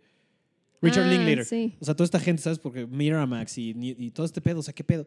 Este. Sí, que por ejemplo, si no hubiera sido por Linklater, pues no hubiera existido Matthew McConaughey. Tipo. Ajá, ¿sabes? O sea, dices, qué chingados. Dazed and Confused. ¿Cómo se, cómo se No, te digo, uno de los datos que más me sor- me sorprendió del pedo de Harvey Weinstein fue que se le ha agradecido y en un número, o sea, voy a ridiculizarlo, pero lo hace como seis veces más en unos discursos de agradecimiento que a Dios.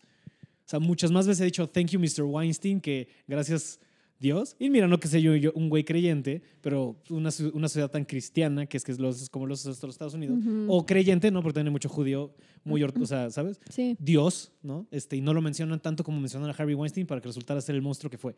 Y de repente ves unas fotos que dices de cómo no lo vieron, ¿sabes? A verle la Sí. cara. Tiene cara. Hay una Sí, foto que Es como Java de Hot.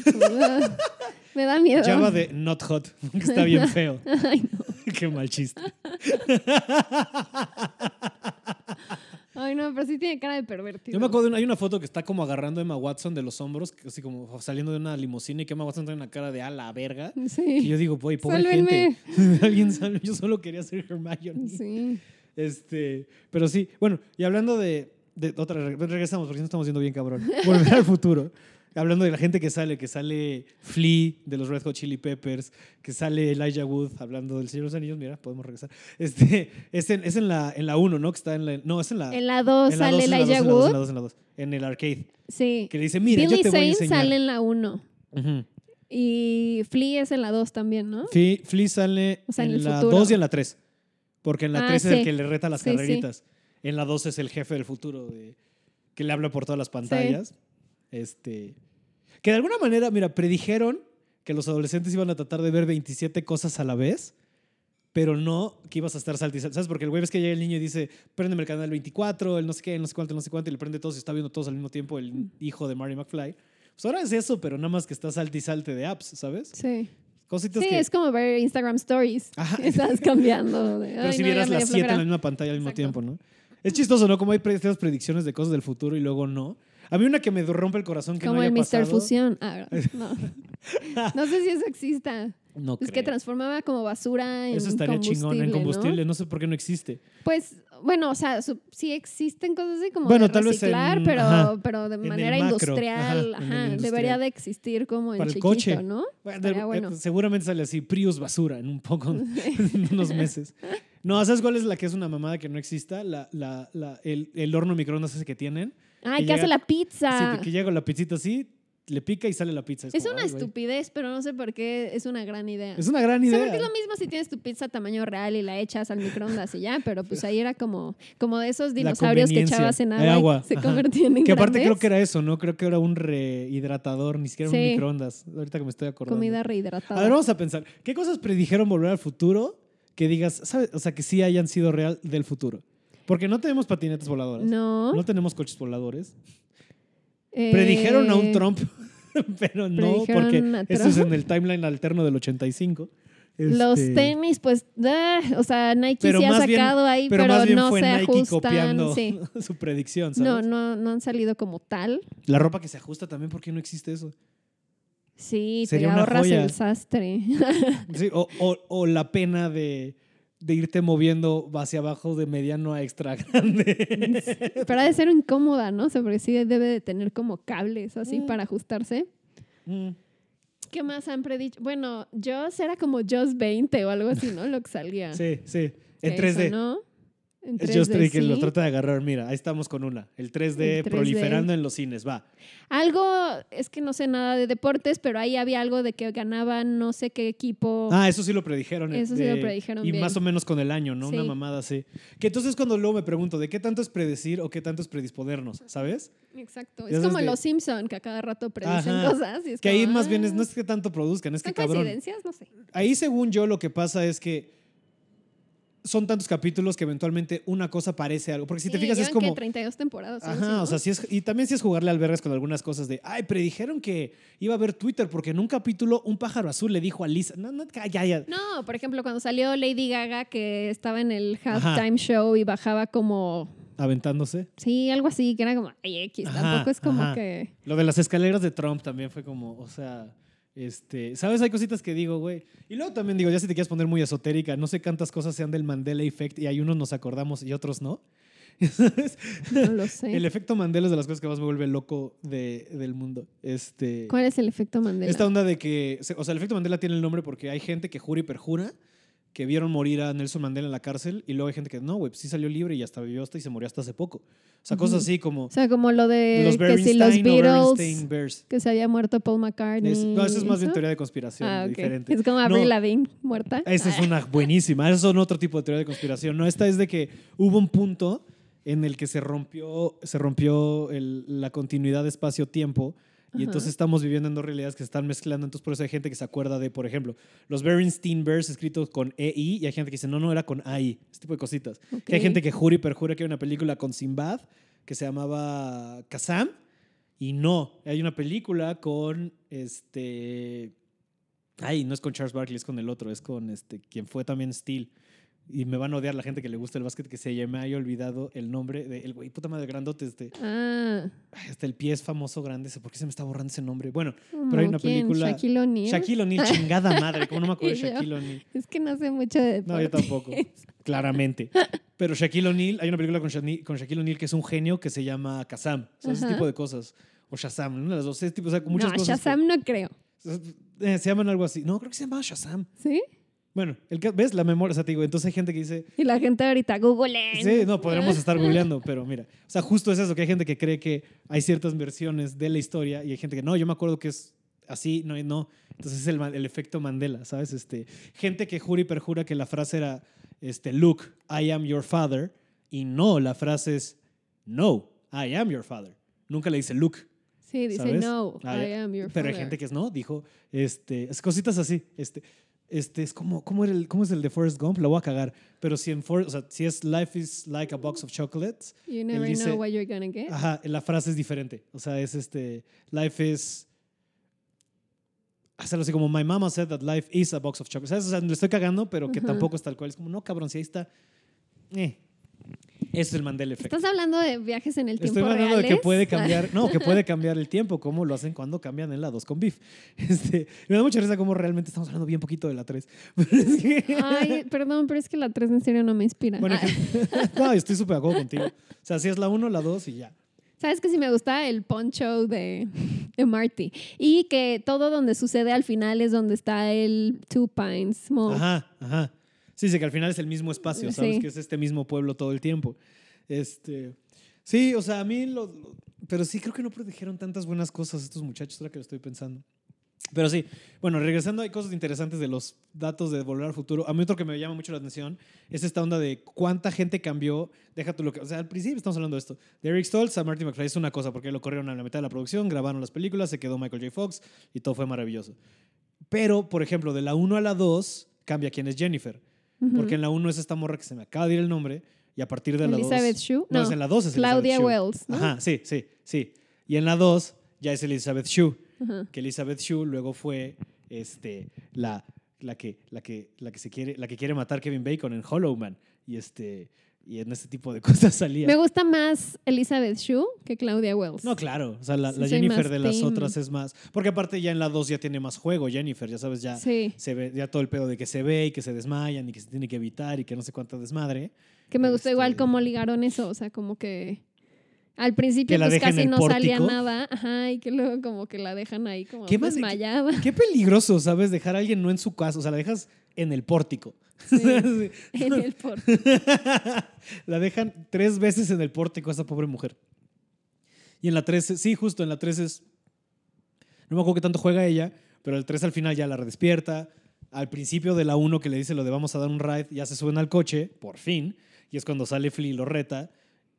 Y hay algo ahí del cambio del futuro, ¿te acuerdas que él se frena?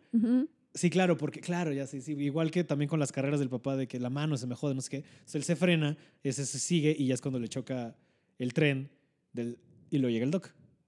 Ahí se acaba la 3. Y así es como empieza la 3. Y que, de hecho, en otro dato ahí como random, que también es como de, ¿qué pedo con la obsesión de CMX con esto? Pero, este, Hay una escena, o sea, cuando está justo el DeLorean ahí como escondido como entre basura en la 2, ujú. que están ahí como metiendo a Jennifer al coche y Sí, así. sí, sí. Como que, digo, se ven como, como CDs ahí como arrumbados, pero también arriba dice como, como silicón o algo así, y son como bolas. Y entonces dicen que son como breast implants, como silicona Ajá, para, ajá, ajá. para operarse. Para las chichis. Y luego también cuando están en, en eso de la pantalla que salen como muchas imágenes, Ajá. hasta arriba a la derecha, o sea, arriba superior. Ajá. ¿Qué, ¿Qué, qué dije? En la Esquina esquina superior. superior, derecha. Arriba Estoy hablando muy mal hoy, lo siento. Eh, sale, sale igual como un anuncio como de, de aumento de, ¿De de senos? Órale. Y dice como, no Bueno, sé qué, tit. O sea, literal el producto se llama como tit. Y ya. Y sale una tipa ahí como que se le Qué inflan. chistoso. No me había fijado, en- eh, nunca me había fijado en eso. Tal vez porque siempre las he visto con ojos de niño, ¿sabes? Para mí Sí. es magia y pureza. No, obviamente esto también lo vi en uno de esos Sí, claro, claro, análisis claro. de cosas raras que no viste en la película. Porque pues sí, o sea, yo nunca me había puesto a ver eso. No, ¿cuándo? O sea, en la vida me había fijado que había tanta referencia a las chichis falsas Sí, de Robert Zemeckis. ¿Qué nos querrá decir Robert Zemeckis con esto? no sé. Y- Digo, no, en sus otras de- películas no, nunca hemos Eh, visto cosas De hecho, no, si te fijas en el, en el Polar Express, hay una señora con la chichis, pero no es cierto. no es cierto. Que, o sea, como que de repente se me olvida la trayectoria de CMX. Yo también justo estaba Que pensando en justo, eso. o sea, sí, Forrest Gump, ahora que lo mencionabas, es de al Castaway, de Castaway es de Náufrago. Robert Zemeckis. Acaba de salir Este, una. Roger Rabbit es de, Es de Robert. Zemeckis. Acaba de salir una que se llama Welcome to Marwen. Sí, que sale Steve Carell. Steve Carell. No le fue bien, No, creo que no fue nada bien. que es como de unos muñequitos Y sale, miniatura. sale otra compatriota nuestra, Eisa González. Isa González, que le está yendo muy bien en Hollywood. No mames, qué chido. Me mama que le esté yendo chido, Sí, ¿sabes? Y, y aplicó la misma de Salma. Vamos a irnos a Estados Unidos empezando con Del crepúsculo al amanecer. Sí, Solo que y ya la ser la serie. latina guapa, sensual. Sí, y güey, yo soy súper fan de que haya estado en Baby Driver. La, la- la de Me Edgar- encantó su papel Wright. en Baby Driver. El- la el- el- todo el speech que le echan en el diner, que ella se lo avienta el pedo de You think you know us, you don't. Es como, oye, Eisa, Ujú. sí actúas. Sí. Lo hace muy bien, la verdad. ¿Tú crees que Belinda esté ardida? Yo creo que Daniela Luján está Verga, la Daniela. Luján No, no estar es cierto. emputadísima. Pobrecita, el diario de Daniela. Nada que ver. Pero, pero regresando a CMX, ¿te acuerdas de una película? O sea, porque también ahorita viendo la filmografía dije, no mames, no me acordaba de esta película, la de La muerte le sienta bien o algo así. que Con Bruce Willis, Bruce Willis. y... Ay, ¿quién es ella? No es Meryl Streep. No, sí es Meryl Streep, creo. No me acuerdo. Pues Bueno, era una pero- güera y una pelirroja. Ajá, ajá, ajá. ajá. Creo que era Susan Sarandon, ¿no? Pues, la verdad no, No me acuerdo, sé. pero sí, con Bruce Willis. Pero sí, también es de CMX. Órale. Pues más bien como que, más bien tuvo una carrerón y nosotros ya no nos tocó, ya sabes, ya Ya nos sé. tocó lo del, ya Digo, cansado. Forrest Gump, sí. Ya lo agarramos cansado.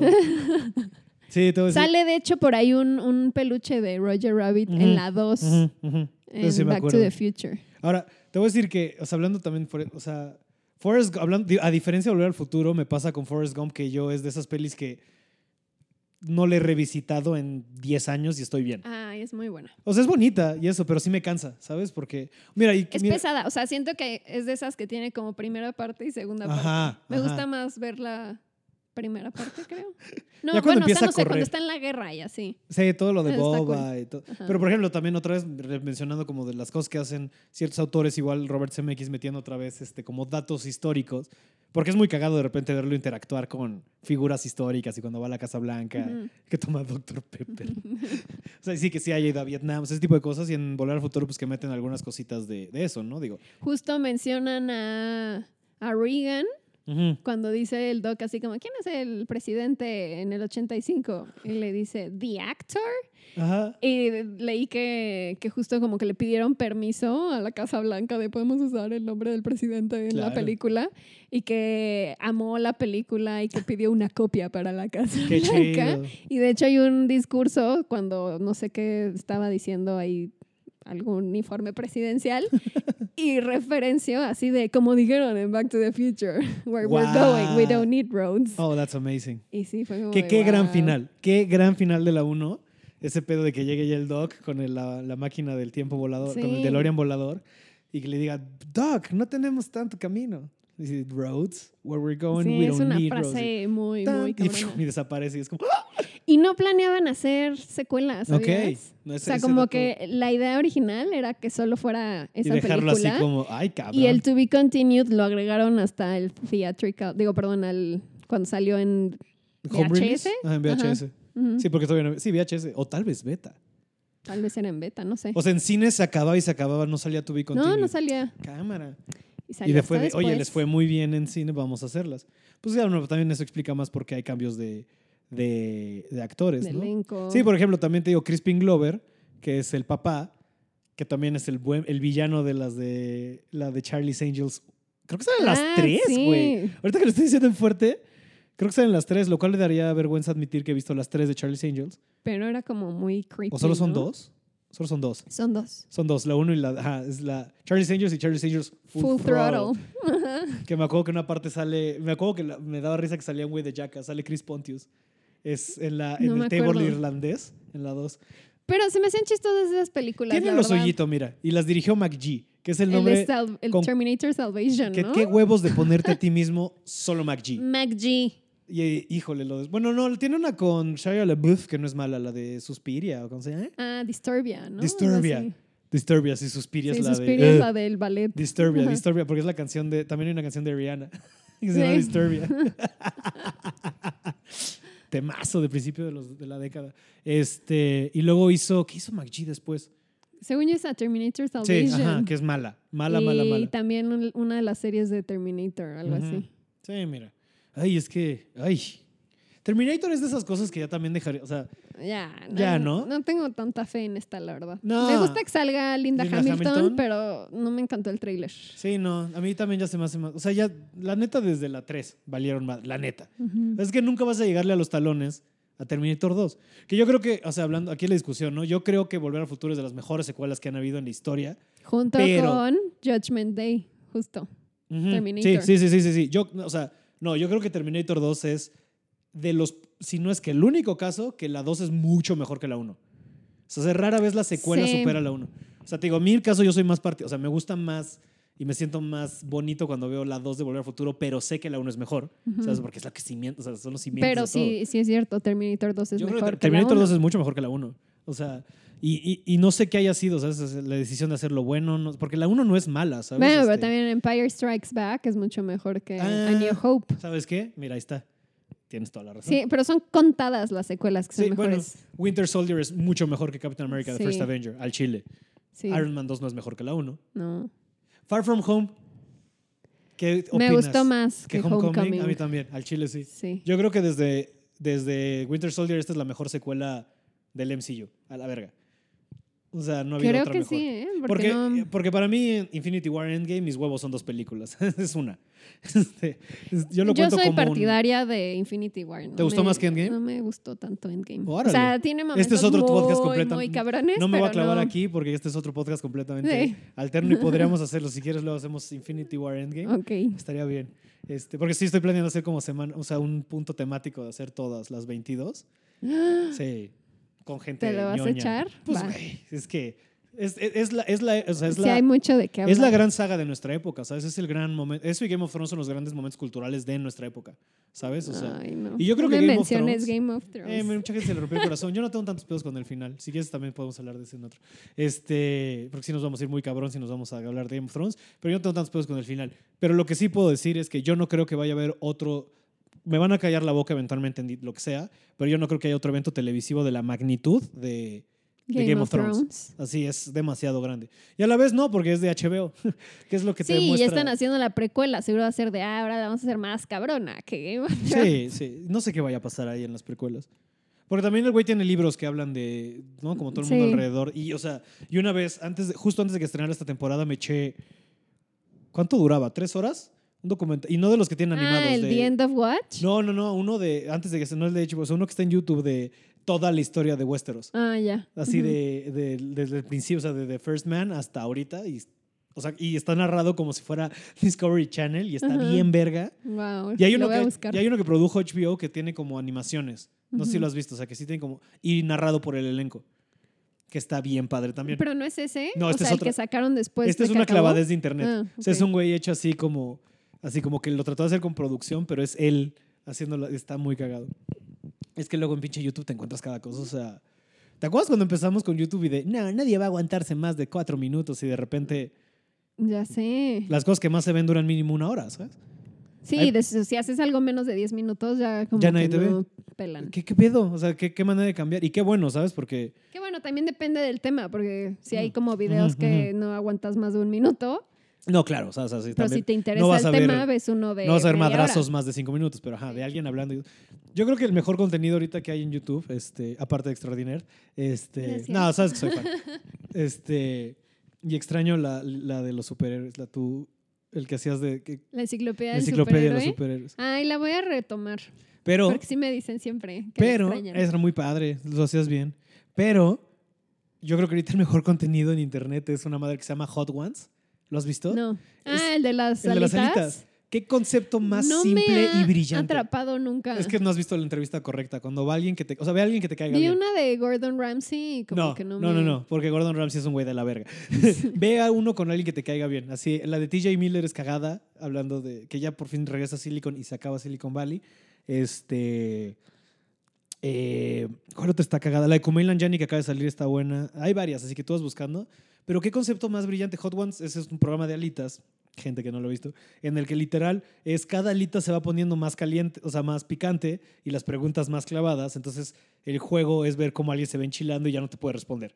Y es como brillante en lo fácil que es ver a gente enchilarse. Y ni uno dura menos de 22 minutos. ¿Sabes cuál vi hace poco que se me hizo también súper brillante? El de Under a Rock o algo así, de comedy. No, de Funny or Die.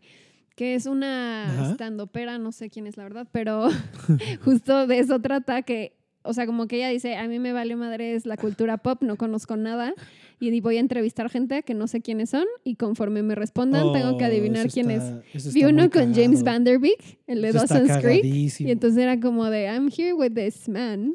y era así como de, eh, ¿dónde saliste? Y el güey así de, en una serie. no sé, o sea, como que está muy cagado. Está muy chido que se presten para eso, porque ya es que Sí. el ego de cómo no sabes quién soy Claro. podría ser grande. Qué cagado. James Van Der Beek se ve que es un güey a toda madre. Sí, se ve muy No- buen pedo. yo nunca fui fan de Dawson's Creek, obvio. Este, pero sí fui de One Tree Hill. No es un tema de contra las series románticas. Es muy extraño. A mí me tocó One Tree Sí, yo veía One Tree Hill, el- no sé qué era. que salía el No, de sí sé qué era, A era Cinderella Bush. Story. Sí, sí. Este es con ¿Cómo Hilary se Duff. llamaba él? No tengo idea. me acabas de dar un madrazo. Ay, no sé. Pero Un salía. güerillo. So- también me gustaba ver a Sofía Bush. La ya chava ni me que acuerdo tenía, de ella. La que tenía el lunarcito aquí. Ah, ya sé ¿Ya quién. sabes? Ella, que luego no hizo nada. Bueno, acá salió en un capítulo de Easy. Es esta serie de Netflix de sexo en Chicago. De eso se trata. Es muy divertida, de hecho. Este. Pero sí, nunca fui. Pero James Van Der Beek me cae bien porque llegaste a ver eh, The Beach in Apartment 23. No, Que pero es, la que de salía- Kristen Ritter. ajá, la de Ujú. Jessica Jones. Sí. Este, que es el cosplay más fácil del mundo, ¿no? O sea, si tú Como de quisieras. mesera, ¿no?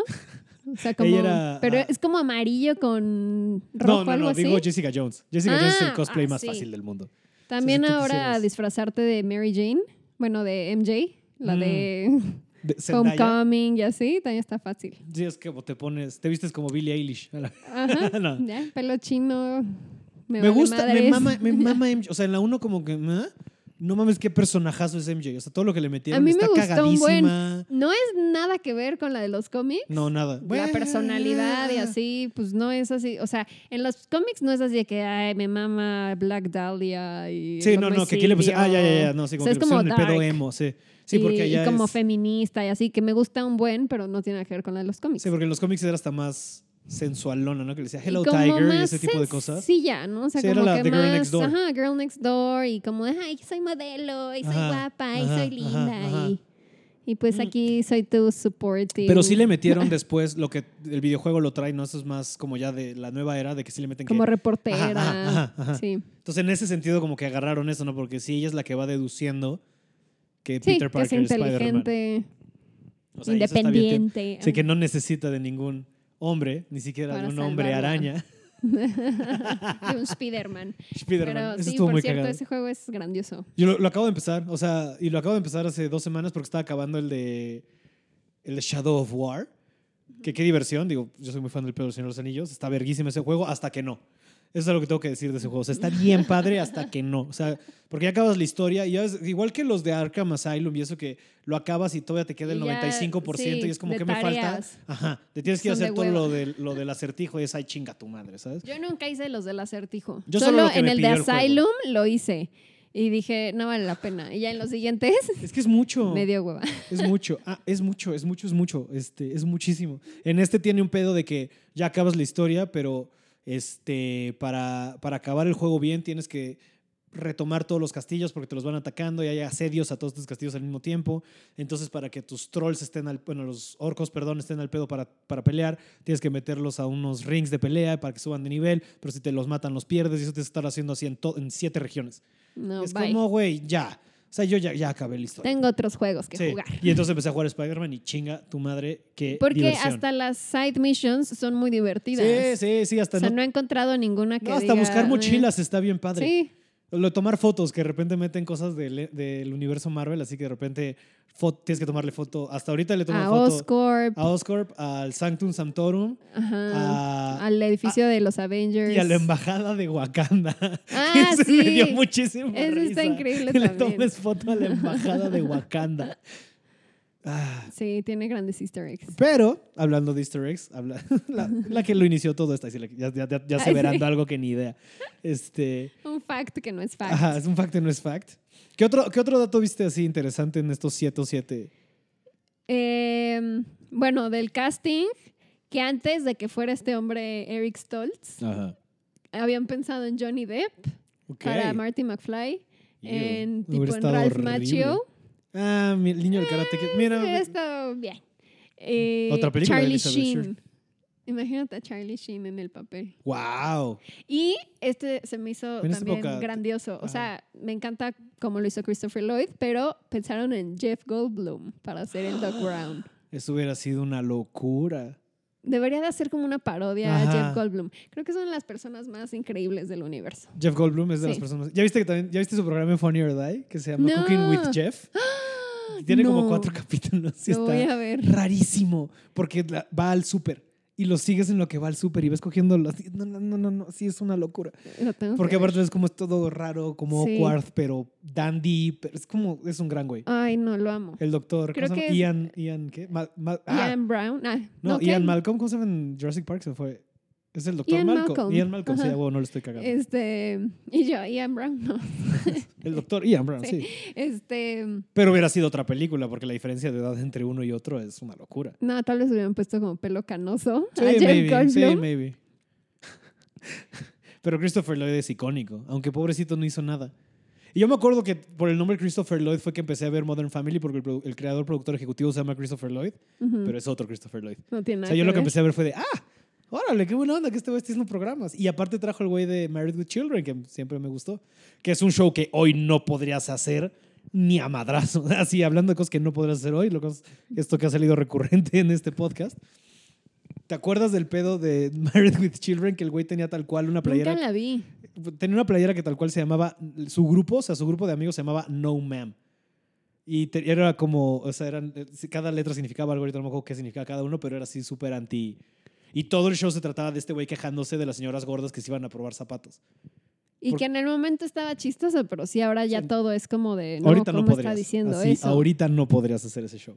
O sea, real acabo de ver un artículo de, creo que de Vice, que como que se quejaba de, Mm. de que el retroceso feminista en Stranger Things 3, que porque Eleven se va con Max al mall a comprar. es como, Mm, sea, son los 80, son niñas, no hay nada que hacer en el pueblo, que tienen que se vayan de compras. o Y sea, también no son- un es lo que haría- cliché, y también es algo lo que harían unas niñas a esa edad. O sea, sí, Eso no es.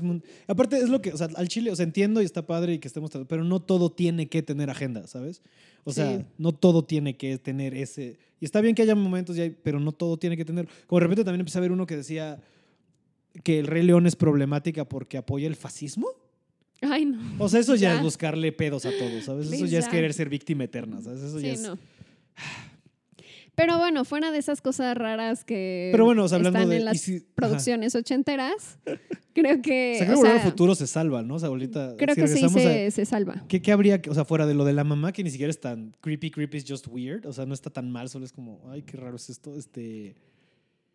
No creo Pues que haya no. nada. O sea, digo, tal vez seguramente alguien se enojará de, ah, esto le están quitando el valor al hombre africano de haber Pues creado sí, el rock and por roll. o ejemplo, sea, eso de que le hayan dicho oscuro a hombres afroamericanos. Seguro, o sea, ¿No? seguro alguien se molestó de eso. ¿Qué otra cosa? Estoy pensando, sí, ¿qué más hay problemático? Este. No, porque hasta de repente Clara, ¿no? Hasta ella sola y era maestra y es inteligente. O sea, es como de que. O sea, pensando en de que Pero sí, en el vez Doc fue Brown como de la- que ya avanzaron las secuelas y dijeron tenemos que hacer a las mujeres más, Más o sea, los interesa- que no solo sean un prop, ¿no? O sea. Sí, como más independientes Eh. y que ayuden al protagonista y que no sea de, ay, sálvame, estoy desmayado, Ajá, ajá, ajá. ¿no? O sea, estoy pensando, o sea, estoy pensando si no me acuerdo en algún momento el que el Doc Brown sea muy cortante o es como ningunea a Carl, pero no, o sea, sí es No. como su pare, o sea, sí es su igual, la ve, por eso se enamora de ella, porque es inteligente y porque ve que es una ver. Sí, tiene el momento de damisela en peligro cuando se va a caer del, del, del barranco, ¿no? Del, Ujú. del, del- que es un gran momento, en la carroza y ya la salvan y Sí. todo eso y de, ay, ¿tú quién eres? Soy la nueva maestra del pueblo. Y también digo, va a poder ver algo creepy en la diferencia de edad porque claramente Christopher Lloyd le sacaba mínimo unos 40 años a, Sí, a- ¿verdad? ¿cómo se llama ella? Sí, era una actriz no me joven. acuerdo cómo se llama ella. Que acaba de que el último que la vi fue en un showzazo que recomiendo ampliamente si no lo han visto, que se llama The Last Man on Earth. Joya de show. No joya lo he de visto. show. Joya de show. Con Will Forte. Ujú. Ex SNL. No mames el show. Es como, o sea. Y sabes, sabía también este. ¿Cómo se llama? Betty, Betty Draper. ¿Cómo se llama ella? Este. La actriz. January Jones. Ah, sí, Y Kirsten Schall, que es esta cachetoncita de ojos azules. ella no la ubico. Que salía en Flight of the Concords. Ajá. ¿Ya? ¿Ella? Ya, sí. Esa actriz eh, también sale. O sea, The Last Man on Earth es. La premisa es esa, que es un güey que está solo, lleva como. O sea, se acabó el mundo por una enfermedad. El güey lleva como cinco años solo y de repente se encuentra con.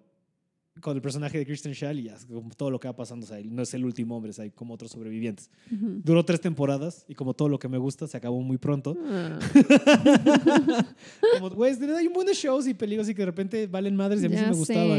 Y es muy Para triste. mí, mis principales son Freaks and Geeks y Firefly. Fire, dos shows que duraron demasiado poco. Fue una temporada los dos y De acuerdo. valieron. Y la peli es chida, Serenity tiene lo suyo. Sí, Pero sí, Firefly hubiera sido un super show. Firefly es una gran serie, si no la han sí, visto. sí, Firefly es otro joya de Josh Whedon espacial. con Nathan Fillion, Lo Alan. Tudyk, Los que, es- amo. que sale en el capítulo que, de Ricardo Pérez sale en Corazón de Caballero. Y se me olvidó el resto del cast. Pero, güey, verguísima ese show. Era muy entretenido. Sí, solo es una temporada. Sí. Sí. Que ahorita hay uno de Seth MacFarlane, hablando de Seth MacFarlane, que metió al Doc Brown en, en, en esa película que es... Ay, malilla. Bastante sí, es mala. malilla, sí es malilla, sí es malilla. Al chile, al chile Seth MacFarlane en cine no funciona. Lo o sea, Ted 1 tiene Ted sus uno, cosas. eh, pero Ted 2 está de la 2, verga. bye. O sea, Ted 2 sí está bien mala. Y a mí lo entonces, o sea, lo fue a ver, no lo pasé mal. Iba bastante grifo, la verdad, pero sí, o sea, la, volví a- la traté de volver a ver y sí es como de no, güey, esto no. Y todo, y tiene un elencazo, o sea, Charlize Theron y, y Sarah Silverman y, y Giovanni Ribisi. Y es como, güey, y con todo eso no te salió chida, bueno, va. Pero hablando de películas, de series en el espacio, ese güey tiene ahorita una que se llama The Orville, que es Ujú. como un, que al principio todos pensábamos que iba a ser como, o sea, t- todos pensaban que iba a ser como más cagada, no más burla a Star Trek.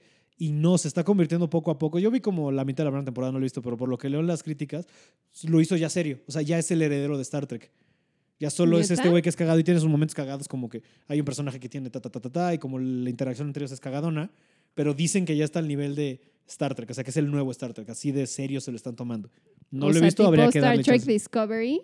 Son no lo he como visto. competidores. Pues tipo, Es muy buena esa serie. ¿sí está chida Discovery? Por si no le han entrado a Star Trek. O sea, aunque, no, o sea, aunque nunca le hayan entrado a nada de Star Trek, pueden entrarle a Discovery y es Y muy Discovery buena. es heredera de la serie, no de las películas Es de JJ, precuela, ¿no? es precuela de la serie original. O sea, esto pasa antes de lo que salía en los 60. pues. Ok, ok, ok. Ok, ok. Ya. O sea, no tiene que ver con las de JJ, tiene que ver con la serie. Ok, eso Sí. es importante. Bueno, que sí se Sí, o sea, conectan aquí no las- existe nada de Kirk todavía. O sea, faltan muchos años para. Pero ya hay... Bueno, ¿qué es? ¿Como el principio de la Creo que es como alianza? 20 años antes o algo así. No, tal vez. No, no, perdón. Es que ya estoy hecha bolas porque la de Picard, que es la que va a salir, es 20 años después de que acabó Next Generation.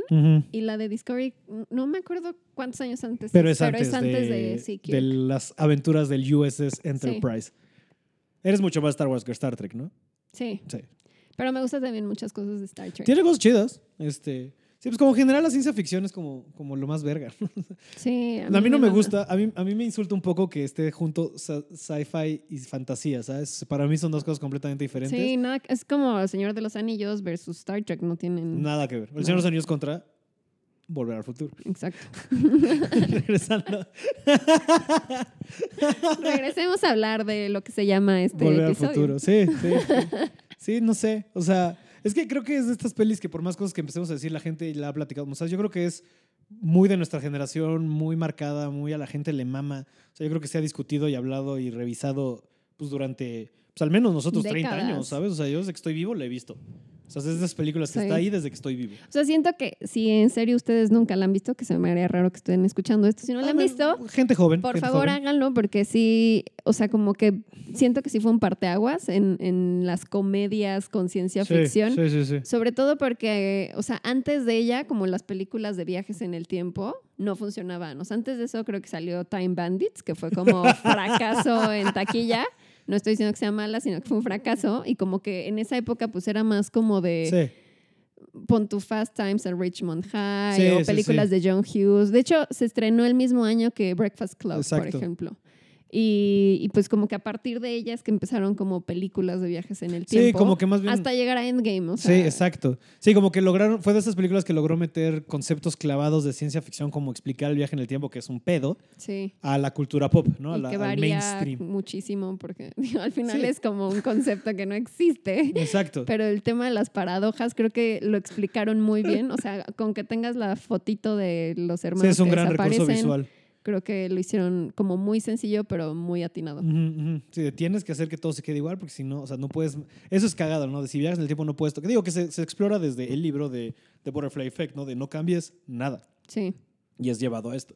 Sí, yo creo que es de las... O sea, yo creo que todos, a todos nos hace sentido esa paradoja del tiempo. Porque es chistoso, ¿no? Justo que dices ahorita de, este, de no existe, es algo que no existe, que nadie podemos medir si funciona o no, si es real o no, porque nadie lo ha hecho, ¿sabes? No existe, que sepamos. Sí. ya bien teoría de conspiración. Este, pero me da mucha risa eso, ¿no? Cuando la gente se enoja de, ah, es que qué mamada, así no funcionaría el viaje en el tiempo.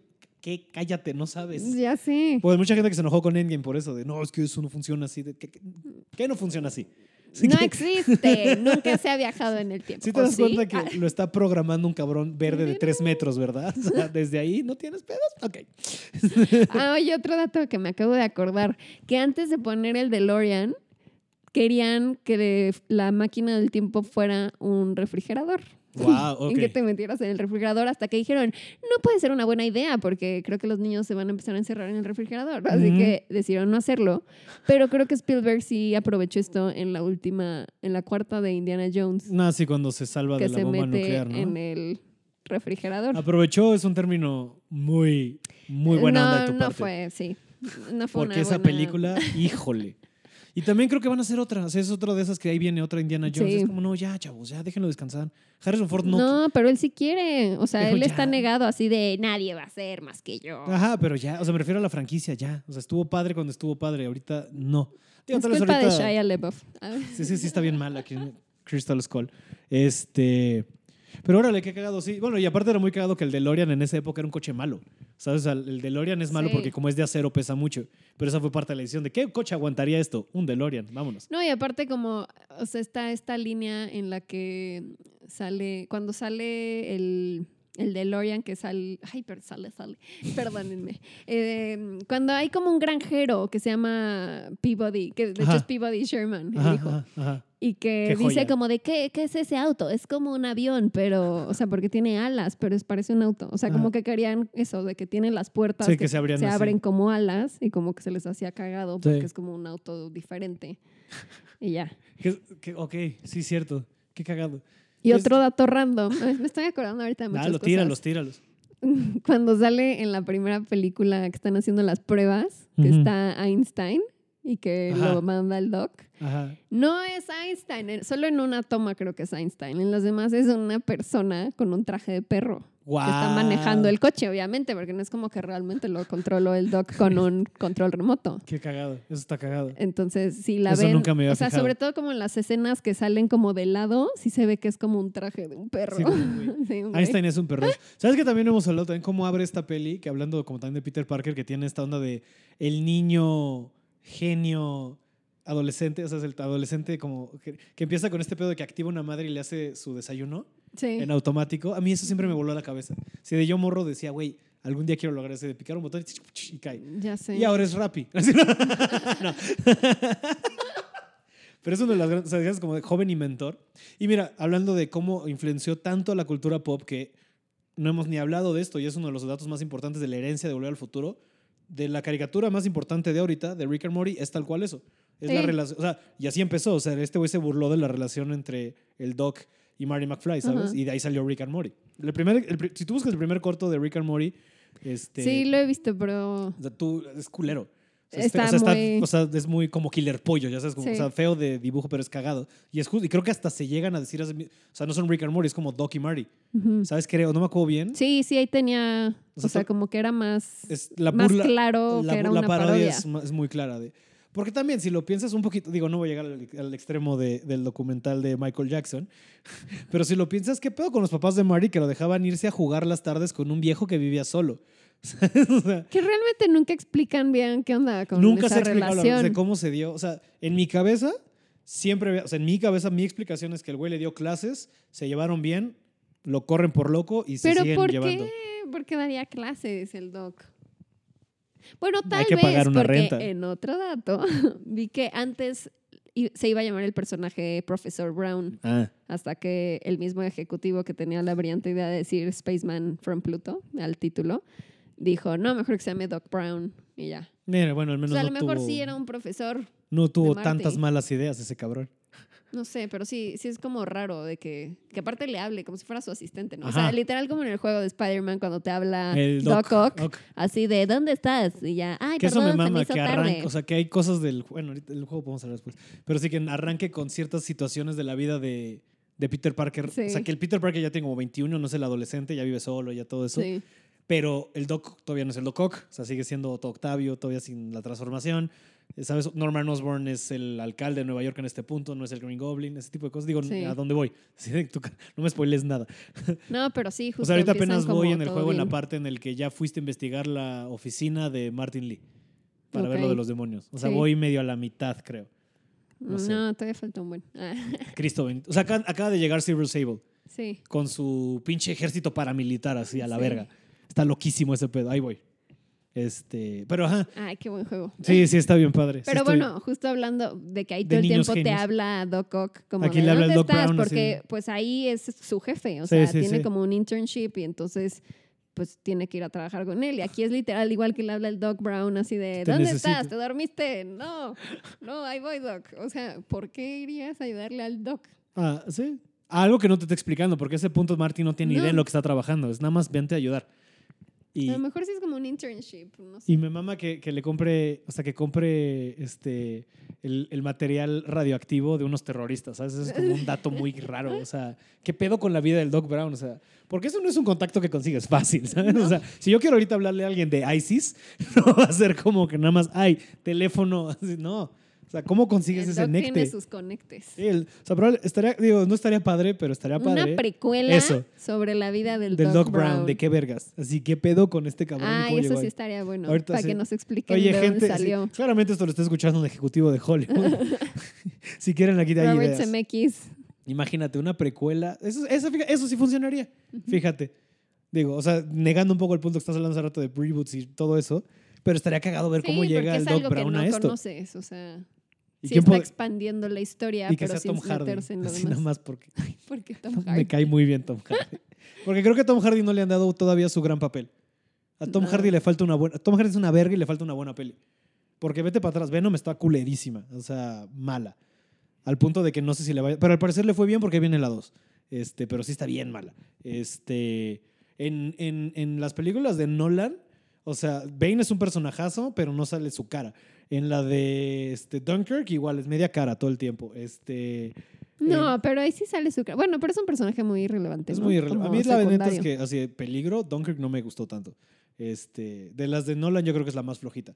Este. Es- o sea, sale en Mad Max, ¿no?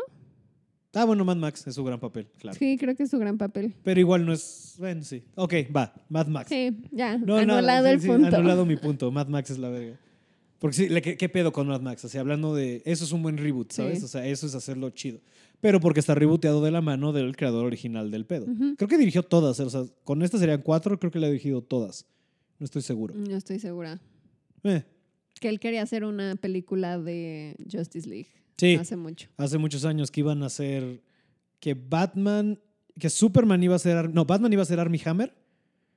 Mm, creo que sí. Ajá. Este, o sea, Army Hammer, que es el güey que es los Winklevoss Twins en The Social Network. Y El Llanero Solitario, película muy mala. Este. ¿Quién más iba a salir? O sea, te- el cast estaba, era una locura. No me acuerdo, Ajá. pero, pero creo que hubiera sido mejor. Sí. Pero mire, y eso que a ti te gusta. Sí, se iba a llamar Justice League Unlimited. Y era como toda una. Y es- y-. sí, bueno, es que hay un chingo de, produ- de- de proyectos que valen madres. O sea, hay una película de Superman de Kevin Smith escrita y que iba a dirigir Tim Burton y que nunca se dio. O sea, que ahí hasta, hasta probaron, le, le probaron el traje a Nicolas Cage, ¿sabes? Ah, sí. Y qué bueno que no sucedió. Porque aparte de hacer, o sea, Batman, digo, Superman noventerísimo de con el mullet y todo. Sí. O sea, híjole. Vean esas fotos. No en sé, no sé qué, es que yo no sé qué pedo con Nicolas Cage. Yo podría, también este va a ser otro capítulo eventualmente, hablar nada más De Nicolas de Nicolas Cage. Cage, porque qué pedo con Nicolas Cage, o sea, es alguna vez lo Ese dije dicen que es un viajero en el tiempo, por ejemplo. o Keanu, ¿no? No, Keanu más bien es inmortal. Keanu es un vampiro. Sí, pero Nicolas Cage sí hay como fotos Sí. así del 1800 Y de un güey igualito. idéntico. Sí. Y es una cara muy particular como para que sea. O bueno, ¿sabes qué? Más bien puede ser como el pedo de Derbez, que es un gen bien duro, ¿sabes? O sea, porque todos se ven igual, ¿sabes? Entonces tal vez el gen Cage así Sí. viene desde 1800, así cabrón. Jen Cage. Una película de el Como viste la foto de la hija de Reese Witherspoon, que es Reese Witherspoon, Sí, güey, qué pedo. Así, qué pedo. O sea, es su clon. Mi hija, así, no mames. O sea, eh, con Derbez pasa lo mismo. Todos sus hijos se ven igual, hasta la, así. Sí. Todos. Así, es, la, es, un, es esa cara. ¿Qué? Ujú. Muy guapa, pero es Eugenio Derbez, sí. Sí, no, sí. O sea, mira, que es lo cagado, ¿no? Que gente tan poderoso que hasta en géneros, que el género no importa. Sí.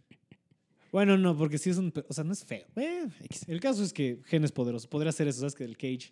Me mames, es lo que digo, me mames, o sea, es, es la división perfecta de, y hay un capítulo de Community dedicado a esto, de, me mama cómo es este güey que puede ser o el más brillante o el peor. o sea, es- tiene grandes películas, tiene cada mierda de repente que dices, ay, cabrón. Este, y hasta él mismo, o sea, las actuaciones que Ah, dices, las de Treasure, National Treasure. National Treasure. Uf. A mí me encantan. ¿A ti no? Hace poco la revisité y me dan muchísima risa cómo es pura mamada. Ay, a mí me encantan. Pues son, son como, son como de estas películas de aventuras. Justo le decía cuando las veo con un amigo. De, son de estas películas de aventuras que ya siento que no hay. ¿Sabes? Como de. Como tipo Goonies. Ajá, así. ajá, ajá. Películas de aventuras. De tenemos, o sea, tal cual, tengo que ir a. O sea, de, de, de ir este, Ir a una descifrando. aventura, sí. De ir descifrando. Que un poquito lo tiene Aquaman, mira, pero mal. De ir descifrando pistas y esto y todas esas mamadas que me divierte muchísimo. O sea, o sea, creo que la, creo que la, la uno, aparte, o sea, tiene esta. Es que esa frase. O sea, es de esas películas. O sea, es medio. O sea, si te la tomas en serio, vale verga, ¿sabes? Pero esta frase que se avienta de. No, we have to steal the Declaration of Independence. Pero, o sea, e- eso es un buen actor. Decir esa cara. línea sin romperte es cabrón. O sea, decir esa línea serio y que te la creas, eso es un buen actor, ¿sabes? Es como, a mí me da mucha risa cómo no se rompió, o sea, imaginarme cómo no se rompió Brad Pitt gritando What's in the box. Porque estamos de acuerdo que es una entrega muy particular esa línea. What's in the box. Y ¿En Seven? En Seven. Sí, What's in the box. Me da mucha risa en mi cabeza. Hay cosas que me dan Ay, risa. nunca lo había analizado como Pero te algo fijas cómo la tiras, porque es horrible ese momento. Está viendo la. bueno, Ajá, en es horrible. sí, asumimos la cabeza de Gwyneth Paltrow, Ajá. pero como empieza a gritar, What's in the box? What's in the box? A mí me da mucha risa. Lo voy a volver a ver para ver ese Es como cuando escucho Champagne Supernova del Oasis. No sé por qué me da risa. Así, nada más empieza a cantar el Somewhere you will find. Como que ese ne, ne, ne, me da mucha risa, no puedo. Creo que solo te da risa a ti. Sí, ¿no? yo sé. O sea, el frito aquí soy yo. pero me da muchísima risa esa entrega de, de línea. Este, pero bueno, esto ya creo que ha sido suficiente clavadez. Pero bueno, o sea, como algunos, así, este, ¿cómo sería? Este, horas así, finales, cosas, que, cosas finales que quieras decir sobre Back to the Future, así como... Que- O sea, a estas alturas, quien no la ha visto, no creo que lo convence. O sea, no te voy a decir, convence a alguien de ver No, Back to the pues no. Future. Pero sí es una película increíble que para mí, sí, o sea, como que marcó una época, o sea, como que sí me recuerda a mi infancia, literal. Y no sé, sí, tal Ujú. vez soy muy nostálgica y por eso es Sí. mi película favorita. Y porque se me hace genial el guion, se me hace genial eh, las actuaciones, la música, todo. Sí, era como, o sea, es un blockbuster que es una obra de arte, ¿sabes? Que no está peleado lo chingón que es con Exacto. él. Y sabes que justo, o sea, no creo que sea de nostalgia porque yo también la tengo en mi top 5 de la vida. Este, hasta clavado que tengo unos, los- la trilogía en DVD y no la he abierto. Sí, ahí la tengo porque, porque lo- también la tengo en otros formatos y esa es la que veo. Edición de X. colección. Este, pero sabes que creo que justo, o sea, sí tiene nostálgico, claro, o sea, nos recordamos o lo que hablamos al principio, ¿no? Del 5 y de ser niños y como de esta inocencia de alguna manera. Ujú. Pero creo que va más allá de la nostalgia. Creo que sí es una película que ha perdurado y sigue siendo buena a pesar. O sea, si la, tú la vieras ahorita, es una gran peli. ¿Sabes? No, es y un- tiene no es conceptos un- muy originales que Claro. ya le hacen falta a Hollywood, Puta. hablando de eso, los reboots y remakes. Sí, porque es Pero una película original. Exacto. aunque Esto sean- es importante. Es un guion original. Esto no es Sí. adaptación de nada. O sea, aunque sean ahora películas originales, como que siempre encuentras relaciones con algo anterior, como ujú. de, ah, esto ya lo habíamos visto. Tal. Ajá. Y esta, o sea, realmente siento que sí crearon algo completamente nuevo que no se había visto. Sí. Y, y todo surgió de que literal Bob Gale, que es con el que escribió el guion CMX, estaba viendo como el anuario de su papá y dijo, ah, qué cagado, hubiera sido amigo de mi papá si lo hubiera conocido. Y de ahí salió. Ajá. Sí. Y ya, pues sí, o Digo, sea, es como esa idea de conocer a tus papás cuando eran jóvenes y ver si hubiera siempre- sido cagado. Y, sí, yo, y justo, o sea, desde ahí yo siempre me he preguntado, ¿nunca te lo has preguntado tú, te llevarías con tus papás si los conocieras de morros? Sí, no, y justo, o sea, Yo no como sé, ver eso. yo no sé. Ay, sí, no sé si me caerían bien, pero, o sea, de que siempre te imaginas, ah, mis papás son súper cool, o no sé, y pues ver que tu papá era un tetazo que, le- que ajá. tartamudeaba como, como George McFly y que tenías que ayudarlo para que conquistara a tu mamá y tú no desaparecieras, se me hace brillante. Me hace muy A mí me daría mucha risa. A mí me daría mucha risa viajar en el tiempo porque no sé si me daría con O sea, probablemente sí. No creas, pa. Ah, Siempre se está escuchando esto. Pero no creo que me cayera también mi papá porque mi papá, por lo que entiendo, por lo que se me ha desdibujado de su, de su pasado, el señor era un mi reizazo, ¿sabes? O sea, de... Y ni siquiera por... O sea, de- porque era de la prepa 6 y eso, pero era un güey... mam- O sea, de que jugaba americano. Era un jock, es lo que quiero decir más bien. O sea, de que jugaba americano y le gustaba ir al antro y usaba camisa abierta con medallones, porque estoy hablando que era joven en los 70s Ajá. este, 60, 70 Y no sé si ese güey me caería bien, ¿sabes? O sea, no sé si llegara yo a los 70 y me quería juntar con esa gente. Más bien sería como, oye, no sé, algún otro lado de la cultura pop me da risa. Con- Sí. No sé, o sea, nunca, nunca me he puesto clavado, clavado, pero no sé, estaría cagado, ¿sabes? Pues es como una primicia muy sencilla y como muy Llevada a una original. locura. Muy, muy cagada y creo que le Sí, hicieron sí, genial. Y no sé, digo, probablemente aquí esté errando igual, pero, o sea, también yo creo que se tío, no solo el parteaguas de meter este cultura, digo, conceptos tan clavados de sci-fi a la cultura pop, también creo que es la primera que puede ser el padrino discutible y eso que se planea, a pesar de que, o sea, ya cuando la 2 y 3, o sea, que, sea, que crearon, el, o lo setearon hacia el futuro este pedo de las trilogías, ¿no? Porque es el estándar de Hollywood, ¿no? O sea, el Sí. estándar de Hollywood es todo va en tres. Este, algunas cinco, algunas nueve, algunas dos. Pero entonces, como que setear este pedo de tienen que ser trilogías, tienen que ser trilogías, yo creo que lo marcaron mucho en Volver al Futuro, ¿sabes? Y que tienen que estar...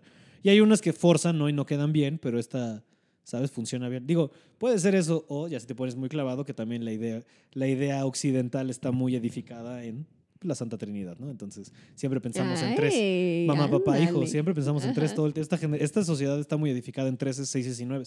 Este, pero esa es una clavadez en la que no quiero entrar ahorita.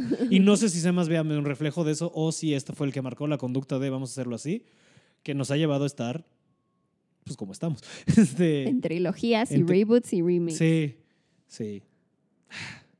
No sé. Es que a la vez también no me puedo quejar porque hay cosas padres, ¿sabes? De repente, o sea, este, el reboot de It va, ¿sabes? Este, Sí. O sea, está chido. Y, y- Ay, hay remakes padres también. O sea, por ejemplo, el remake de Evil Dead. Jalo. A me suscribo. gustó. Me gustó mucho. Aparte, la morra me cae súper bien. Que Sí, era es bueno. No me acuerdo cómo se llama ahorita, pero Jane algo, que salía en Supergatory, se llamaba ese show, este, algo así. No me acuerdo. Pero ella, muy cagada. Bueno, ya no sé si era remake o era reboot. Eso sería Remake. No, no es remake porque es tal cual la, la, la O sea, no es como que continúen. ¿O sí?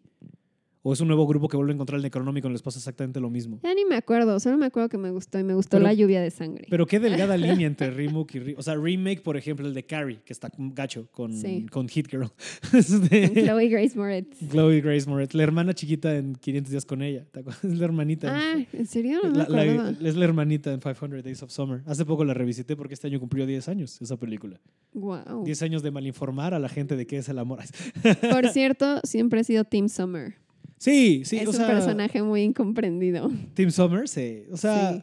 si la revisitas, sí, pues la morra siempre le deja bien claro de, güey, así está el pedo y el güey es el que se clava solo. Así que el O sea, es güey lo que- se quiera clavar, pues ya es otro Que mira, es, pedo. es una plática como muy de psicólogo, ¿no? Pero sí es muy duro cuando te das cuenta que te Expectativa has de estado realidad. eso y que te has estado, o sea, la única persona, nadie te rompió el corazón, te lo estás rompiendo tú solito. Exacto, porque tú te hiciste una idea de una persona que no existe. Exacto. Y de una relación que no era porque ella te dijo, güey, no. Y el güey, no, pero es que sí se va a enamorar. Porque... Y es como es muy de dude, no, es que sí se va a enamorar. Es mucho del ego. Sí. ¿Sabes? De no, ¿cómo me decir que no, sí se va a enamorar? Cállate, güey, ya te dijo que no. Sí. Y, hasta, y la frase que le dice al final es duris este pedo de, oye, ¿por qué él? Ah, porque él con él sí estuve segura de algo que contigo nunca. Ajá. Sí, no es de que ella no se quisiera casar, no se quería casar casar con contigo. él. Ajá. y te lo dijo. O sea, que es lo cagado, te lo dijo y tú Sí, insististe. nunca fue mala, porque la gente Sí, de sí, qué perra, ¿no? Y al principio dices, ay, sí, qué muy romántico. Tom, es bien padre, qué buen güey. Porque, pues claro, Joseph Gordon-Levitt es un güey adorable por donde lo veas, ¿sabes? Sí, Pero- pero, pues era un güey. Y hasta creo que el güey lo ha dicho, güey. ya. Creo que hasta el güey lo ha dicho, así de, güey, o sea, vean la película, yo soy el de la verga. O sea, yo soy el malo, ¿sabes? Este, de alguna manera. Que sí, justo también habla con Gastón eso de cómo hay varios personajes de nuestra juventud adolescente. Estamos un poquito más grandes, la verdad. Este, de personajes que eran como tus héroes, o sea, son héroes de la película, pero que si los ves ahorita es como de no, güey, esos son muy malos ejemplos a seguir, como Scott Pilgrim. O sea, Scott Pilgrim es un, es un de la verga. O Sí. sea, Scott Pilgrim sí le pone el cuerno a. O a sea, Knives y- chicos, cuando una mujer dice no, es, es no. Ese es el resumen de esto. No tienes que tratar de convencerla de que eres lo mejor que le podría pasar. I'm your density. I'm your destiny. No, no, No. existe. No existe. Regresando a Back to the Future. Pero, exacto, pero. bueno, ahí sí también- estaba meant to be, sí iba a pasar. Exacto, pero aquí pero más no bien siempre es, es así. Pero aquí más bien el que le dijo no es no fue Marty a su mamá.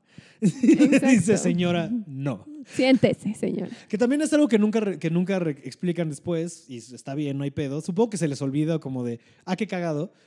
Que, o sea, ¿cómo es que, cómo es que George McFly no se emputa de que su tercer hijo, porque, George, porque Marty es el chiquito de los tres, salga igualito a Calvin Klein? ¿Sabes? O sea, yo en mi teoría de conspiración, o sea, yo me vuelvo loco y digo, güey, te has estado cogiendo con este güey bajo tras mis espaldas todos estos años. Con Calvin Klein. Oh, o sea, les olvidó, ¿sabes? O sea, como lo conocen poco tiempo. O sea, porque hay gente al chile de. Se te olvida que existió. Yo hay gente que, o sea, que tengo, o sea, de que sé que conocí, y aunque sé, porque ¿cuánto tiempo está en el pasado? Una semana, tal vez estoy cagando, tal vez está más. Pero está poco tiempo, ¿sabes? No me Gente- acuerdo, pero sí es poco Digamos gente con la que convives menos de dos años, que, ¿sabes? Yo no tengo aquí, la neta. Sí, o sea, o sea, por más de que le gustara el Justificando, güey. justificando a los guionistas con un error en con el plot. ¿Qué tal justificando el, el plot No, hole? pero por más de que le. O sea, porque hasta le dice lo de si algún día tira este jugo de manzana en la sala, Mm. no lo regañen tanto, no sé qué. O sea, pues sí, a lo mejor dijeron, ¿qué pedo? Si pasó esto y nos lo dijo Calvin Klein hace qué 20 pedo. años. ¿Qué pedo con Calvin Klein? Pero no creo que se acordaran, la verdad. Si también te lo has sacado de pedo, que hubieras visto la marca, ¿no? Bueno, tal vez eso es lo que asumió, ¿no? Después. Qué buen. que- Tal vez fue el Mandela Effect que decía. para ellos fue de, no, esto es. yo me- de, sí, eso decía Pero esos imagínate, calzones, ¿no? un día que van ¿no? paseando por el mall y de Calvin Klein. Ah, no mames. Oye, qué bien le fue. Sí, Y luego se confundieron con el actor, con Kevin Klein. exacto. de cero no ser. Yo creo que fue la primera película que me acuerdo de Kevin Klein. Y de temática gay masiva, ¿te acuerdas? De cero no ser. No, Que era tal cual una película en la que la gente discutía si era gay o no. Y me acuerdo que fue caso revuelo, porque salió como en el 92. Pues en México, cuando salió esa película, como, ¿cómo? están hablando de homosexualidad. Ajá, ajá, ajá. Como a la fecha me da mucha ¿Cómo? risa que la película más taquillera, bueno, no, ya no es, ya no es, ya no es, pero de las más taquilleras haya sido El crimen del padre Amaro solo porque todo el mundo tuvo el morbo de Ay, ¿cómo no. un sacerdote coge? Es como, sí, güey. Qué oso. Y mira, y nos fue bien que fuera con una morra. Hablando de sacerdotes. no. Sí, qué bueno que el Doc Brown no era católico, porque eso hubiera sido otra historia.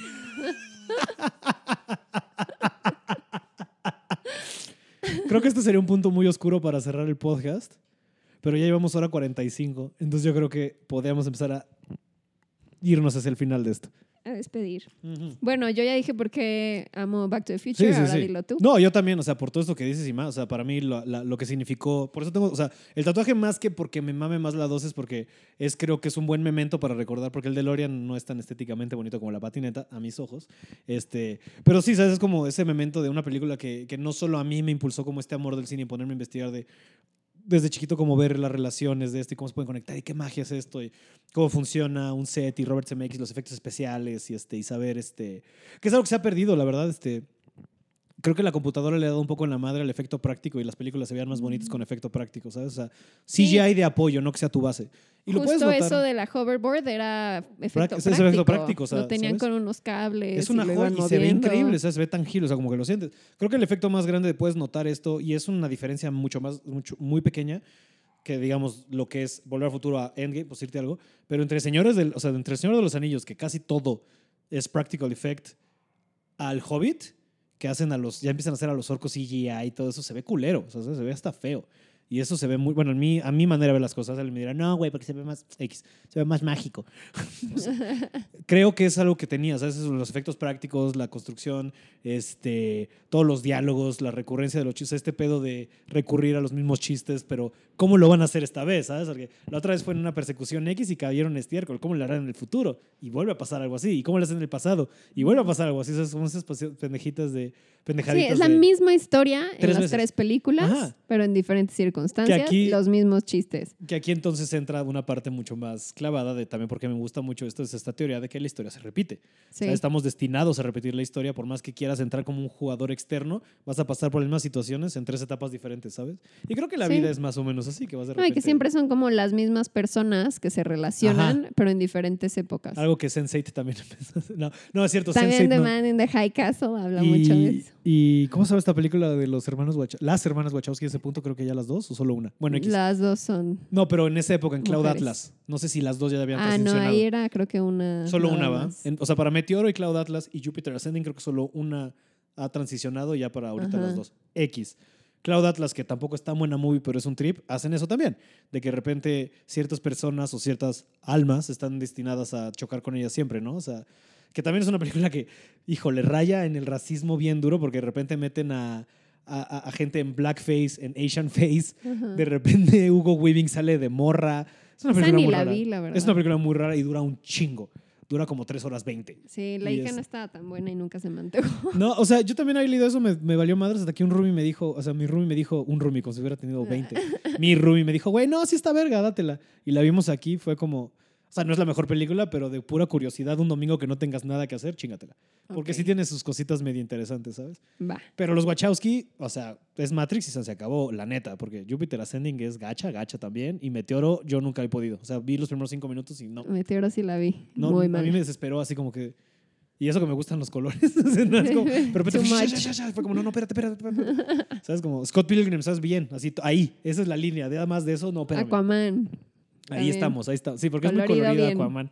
Y, Vol- y Volver al Futuro tiene esto, ¿no? Que, que, que también es una película, no, o sea, colorida no es la palabra correcta, pero es una película eh, positiva. O sea, es una película padre, es una película que trata de, de, ok, sí es un pedo, pero lo vamos a arreglar, ¿sabes? No es como Downer, no es como, oh, valió verga. Aunque la 2 cuando la agarra, ya estás en la lluvia, que es una escena bastante, o sea, es la escena más Sí, es más densa de la peli, Ajá. ¿sabes? De que le está agarrando la lluvia y que va y le deja la carta y sientes, güey, esto está valiendo pito, ¿sabes? Así se siente feo. De, oye, esto está mal porque al güey le disparan, o sea, la, Sí. la 2 se pone un Esa poco densa. parte sí está densa. Toda la historia de 1985 alterno con Beef básicamente siendo Donald Trump, Sí, es el momento más denso de toda la de las tres. trilogía. O sea, y se pone serio, o sea, si se pone medio, ay, Me cabrón. acuerdo que chiquita Ay, no mira, me gustaba esa de las parte. chichis, güey. La-. Lorraine llega con las chichis operadas. Sí. ¿Sabes? ¿Ves? Es como el gran- Algo tenía CMX Robert con eso. le gustan los senos. Tal vez es un pervertido de closet, ahora que lo pienso. Ahora, sí, o sea, sí, tal vez de closet, pero, o sea, como hombre que tengas fascinación por chichis, Pero que pongas tres tanta veces eso en tu película. Sí, bueno, sí te habla de un güey con algo medio Mm. fijado. No es como Tarantino y los pies, ¿no? Que se ve a leguas que ese es su fetiche. Sí, Así, a leguas de que ese güey le maman los pies. sí. Que es algo le hablaba con un amigo alguna vez de, me sorprende un chingo que no le haya salido algo a, o sea, por, yo sentí que Tarantino era así un mituazo y no. Así no. Pues a lo mejor no le han sacado. Espero que no, porque lo amo, pero. Pues quién sabe. O sea, o sea si- Uno lo que yo le decía a un güey que siento que su pedo, o sea, si es que llegan a sacarle a alguien y no, o sea, no tengo idea, va a ser algo como lo de Louis, pero más relax, ¿sabes? Como de, oye, ¿te puedo ver los pies? ¿Ya sabes? O sea, sí, te lo juro, o sea, siento que va a ser por ahí. Así, y deja ver tus, pies, ¿no?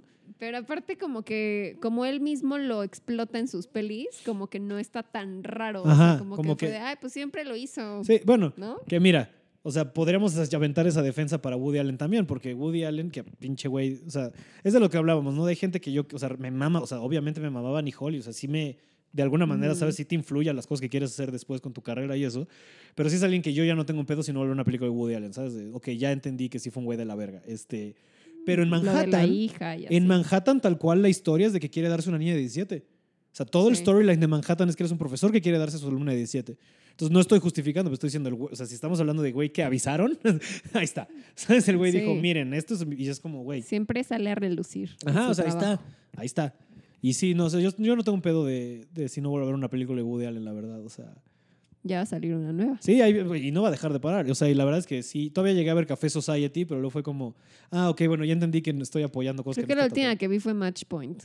Órale. O O sea, sea, bueno, tú sí te no. saltaste el barco hace un chingo. Sí, ya. No, o sea, me pasó igual con Michael No, Jackson. no es cierto. La de Una Noche en París. ¿Cómo se llama? Midnight in Paris. Ajá. Sí, esa es chida.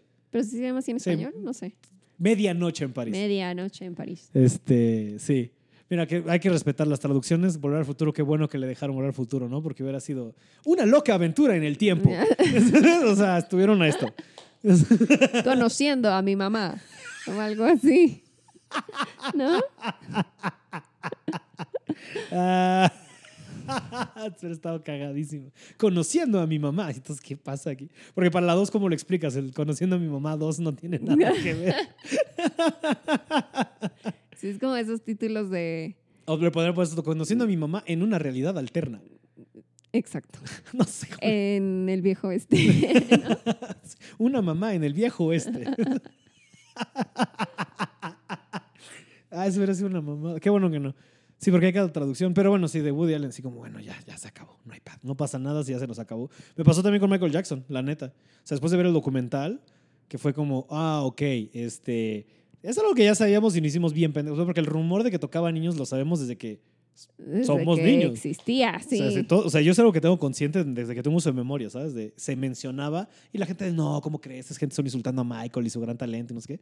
Vi el documental y dije, a la verga, no, espérate, creo que esto está chido. Al punto que yo tuve que borrar así de mis playlists Michael Jackson, ¿sabes? Fue de. ¿Pero no, cuál? ya. ¿El último? ¿El, El que salió en HBO. HBO? Ah, no lo he visto. Living, Living Neverland. Pues mira, o sea, yo lo vi por pura curiosidad antropológica y como yo sí era bien fan, sí me dio un putazo en el. O sea, sí, sí me sentí mal. Te diría, velo si te la quieres pasar mal do- cuatro horas, porque dura cuatro horas. Ay, O sea, se pone gacho. Y, o sea, son dos partes de dos horas, pero o sea, o sea, cuando empiezan a escribir lo que les hizo, o sea, lo hacen tan gráfico que, o sea, sí es como, no, espérate, espérate, espérate, espérate.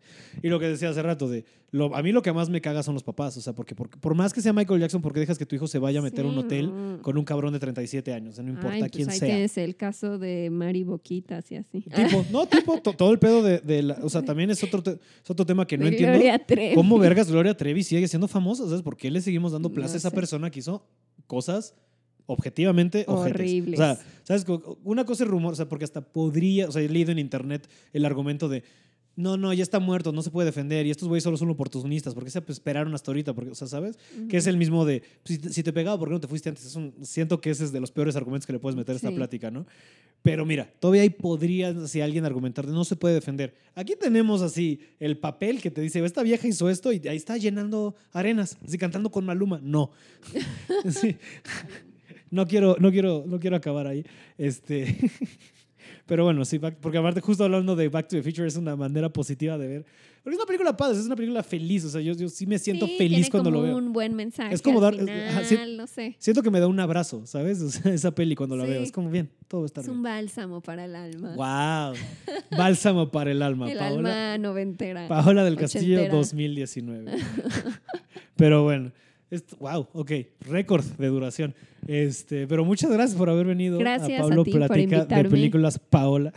Espero que les haya gustado. Aunque nos Algo que tengas veces. que, así es esta cosa, algo que tengas que mover, promocionar. Digo, obviamente tú tienes mucho más escuchas y fans que yo, pero algo que quieras así. Pues que vean Extraordinaire, está en YouTube, me encuentran en redes sociales como Pau de L Castillo, o sea, Pau del Castillo sin la E. wow, y qué manera de ya. ahorrarte caracteres, ¿eh? Pues Muchas que cuando gracias. empecé a estar en Twitter estaba tomado ya el Pau del Castillo. No mames. y ahí como que pues como que luego empezaron a crecer mis redes y ya dije, no, ya no lo voy a Pau, ya no voy a creo que ya ni existe el que el el Pau, de Pau o sea, del Castillo. Pau del O sea, Castillo te ya lo no lo usan, pero pues, ya no Pau lo voy a de L. cambiar. Castillo. Pau de L Castillo o Extraordinario. estoy, Con me mama extraordinario. hablando Siempre he sido muy fan del nombre. Es un gran nombre. Nerd Va, Extraordinaire. va, va. Pues muchas gracias por haber escuchado este episodio de Pablo Plática de Películas. Este, la semana, la estamos escuchando la semana que entra. Este, espero que ustedes la disfruten. Mándenos sus comentarios sobre Volver al Futuro, qué les parece, si les gusta, si la tienen tan buena estima como nosotros, si la neta dicen, no, pues a mí el chile desde morro nunca me gustó, pero probablemente tú eres una persona que prefiere Pepsi. que esa es, la, es, para cerrar, es la cosa más rara de la peli, no es el viaje en el futuro, no es que se vaya a coger a su mamá, es que alguien prefiera Pepsi que Coca. es la cosa Yo más sí tengo mi termo de Pepsi ese que sacaron. El especi- no, bueno, en ese sentido está cool, Sí. ¿sabes? Y tenía pepsilindros. Todos sí. tuvimos pepsilindros, los cuales yo llenaba de coca. Obvio. Pero en fin, este, pues díganos qué opinan, eh, si les gustó la plática y si les gusta Volver al Futuro, qué opinan de Volver al Futuro. Este, por lo pronto, que se la sigan pasando chido, veando cosas padres y que disfruten mucho su semana. Nos escuchamos la próxima semana. Adiós.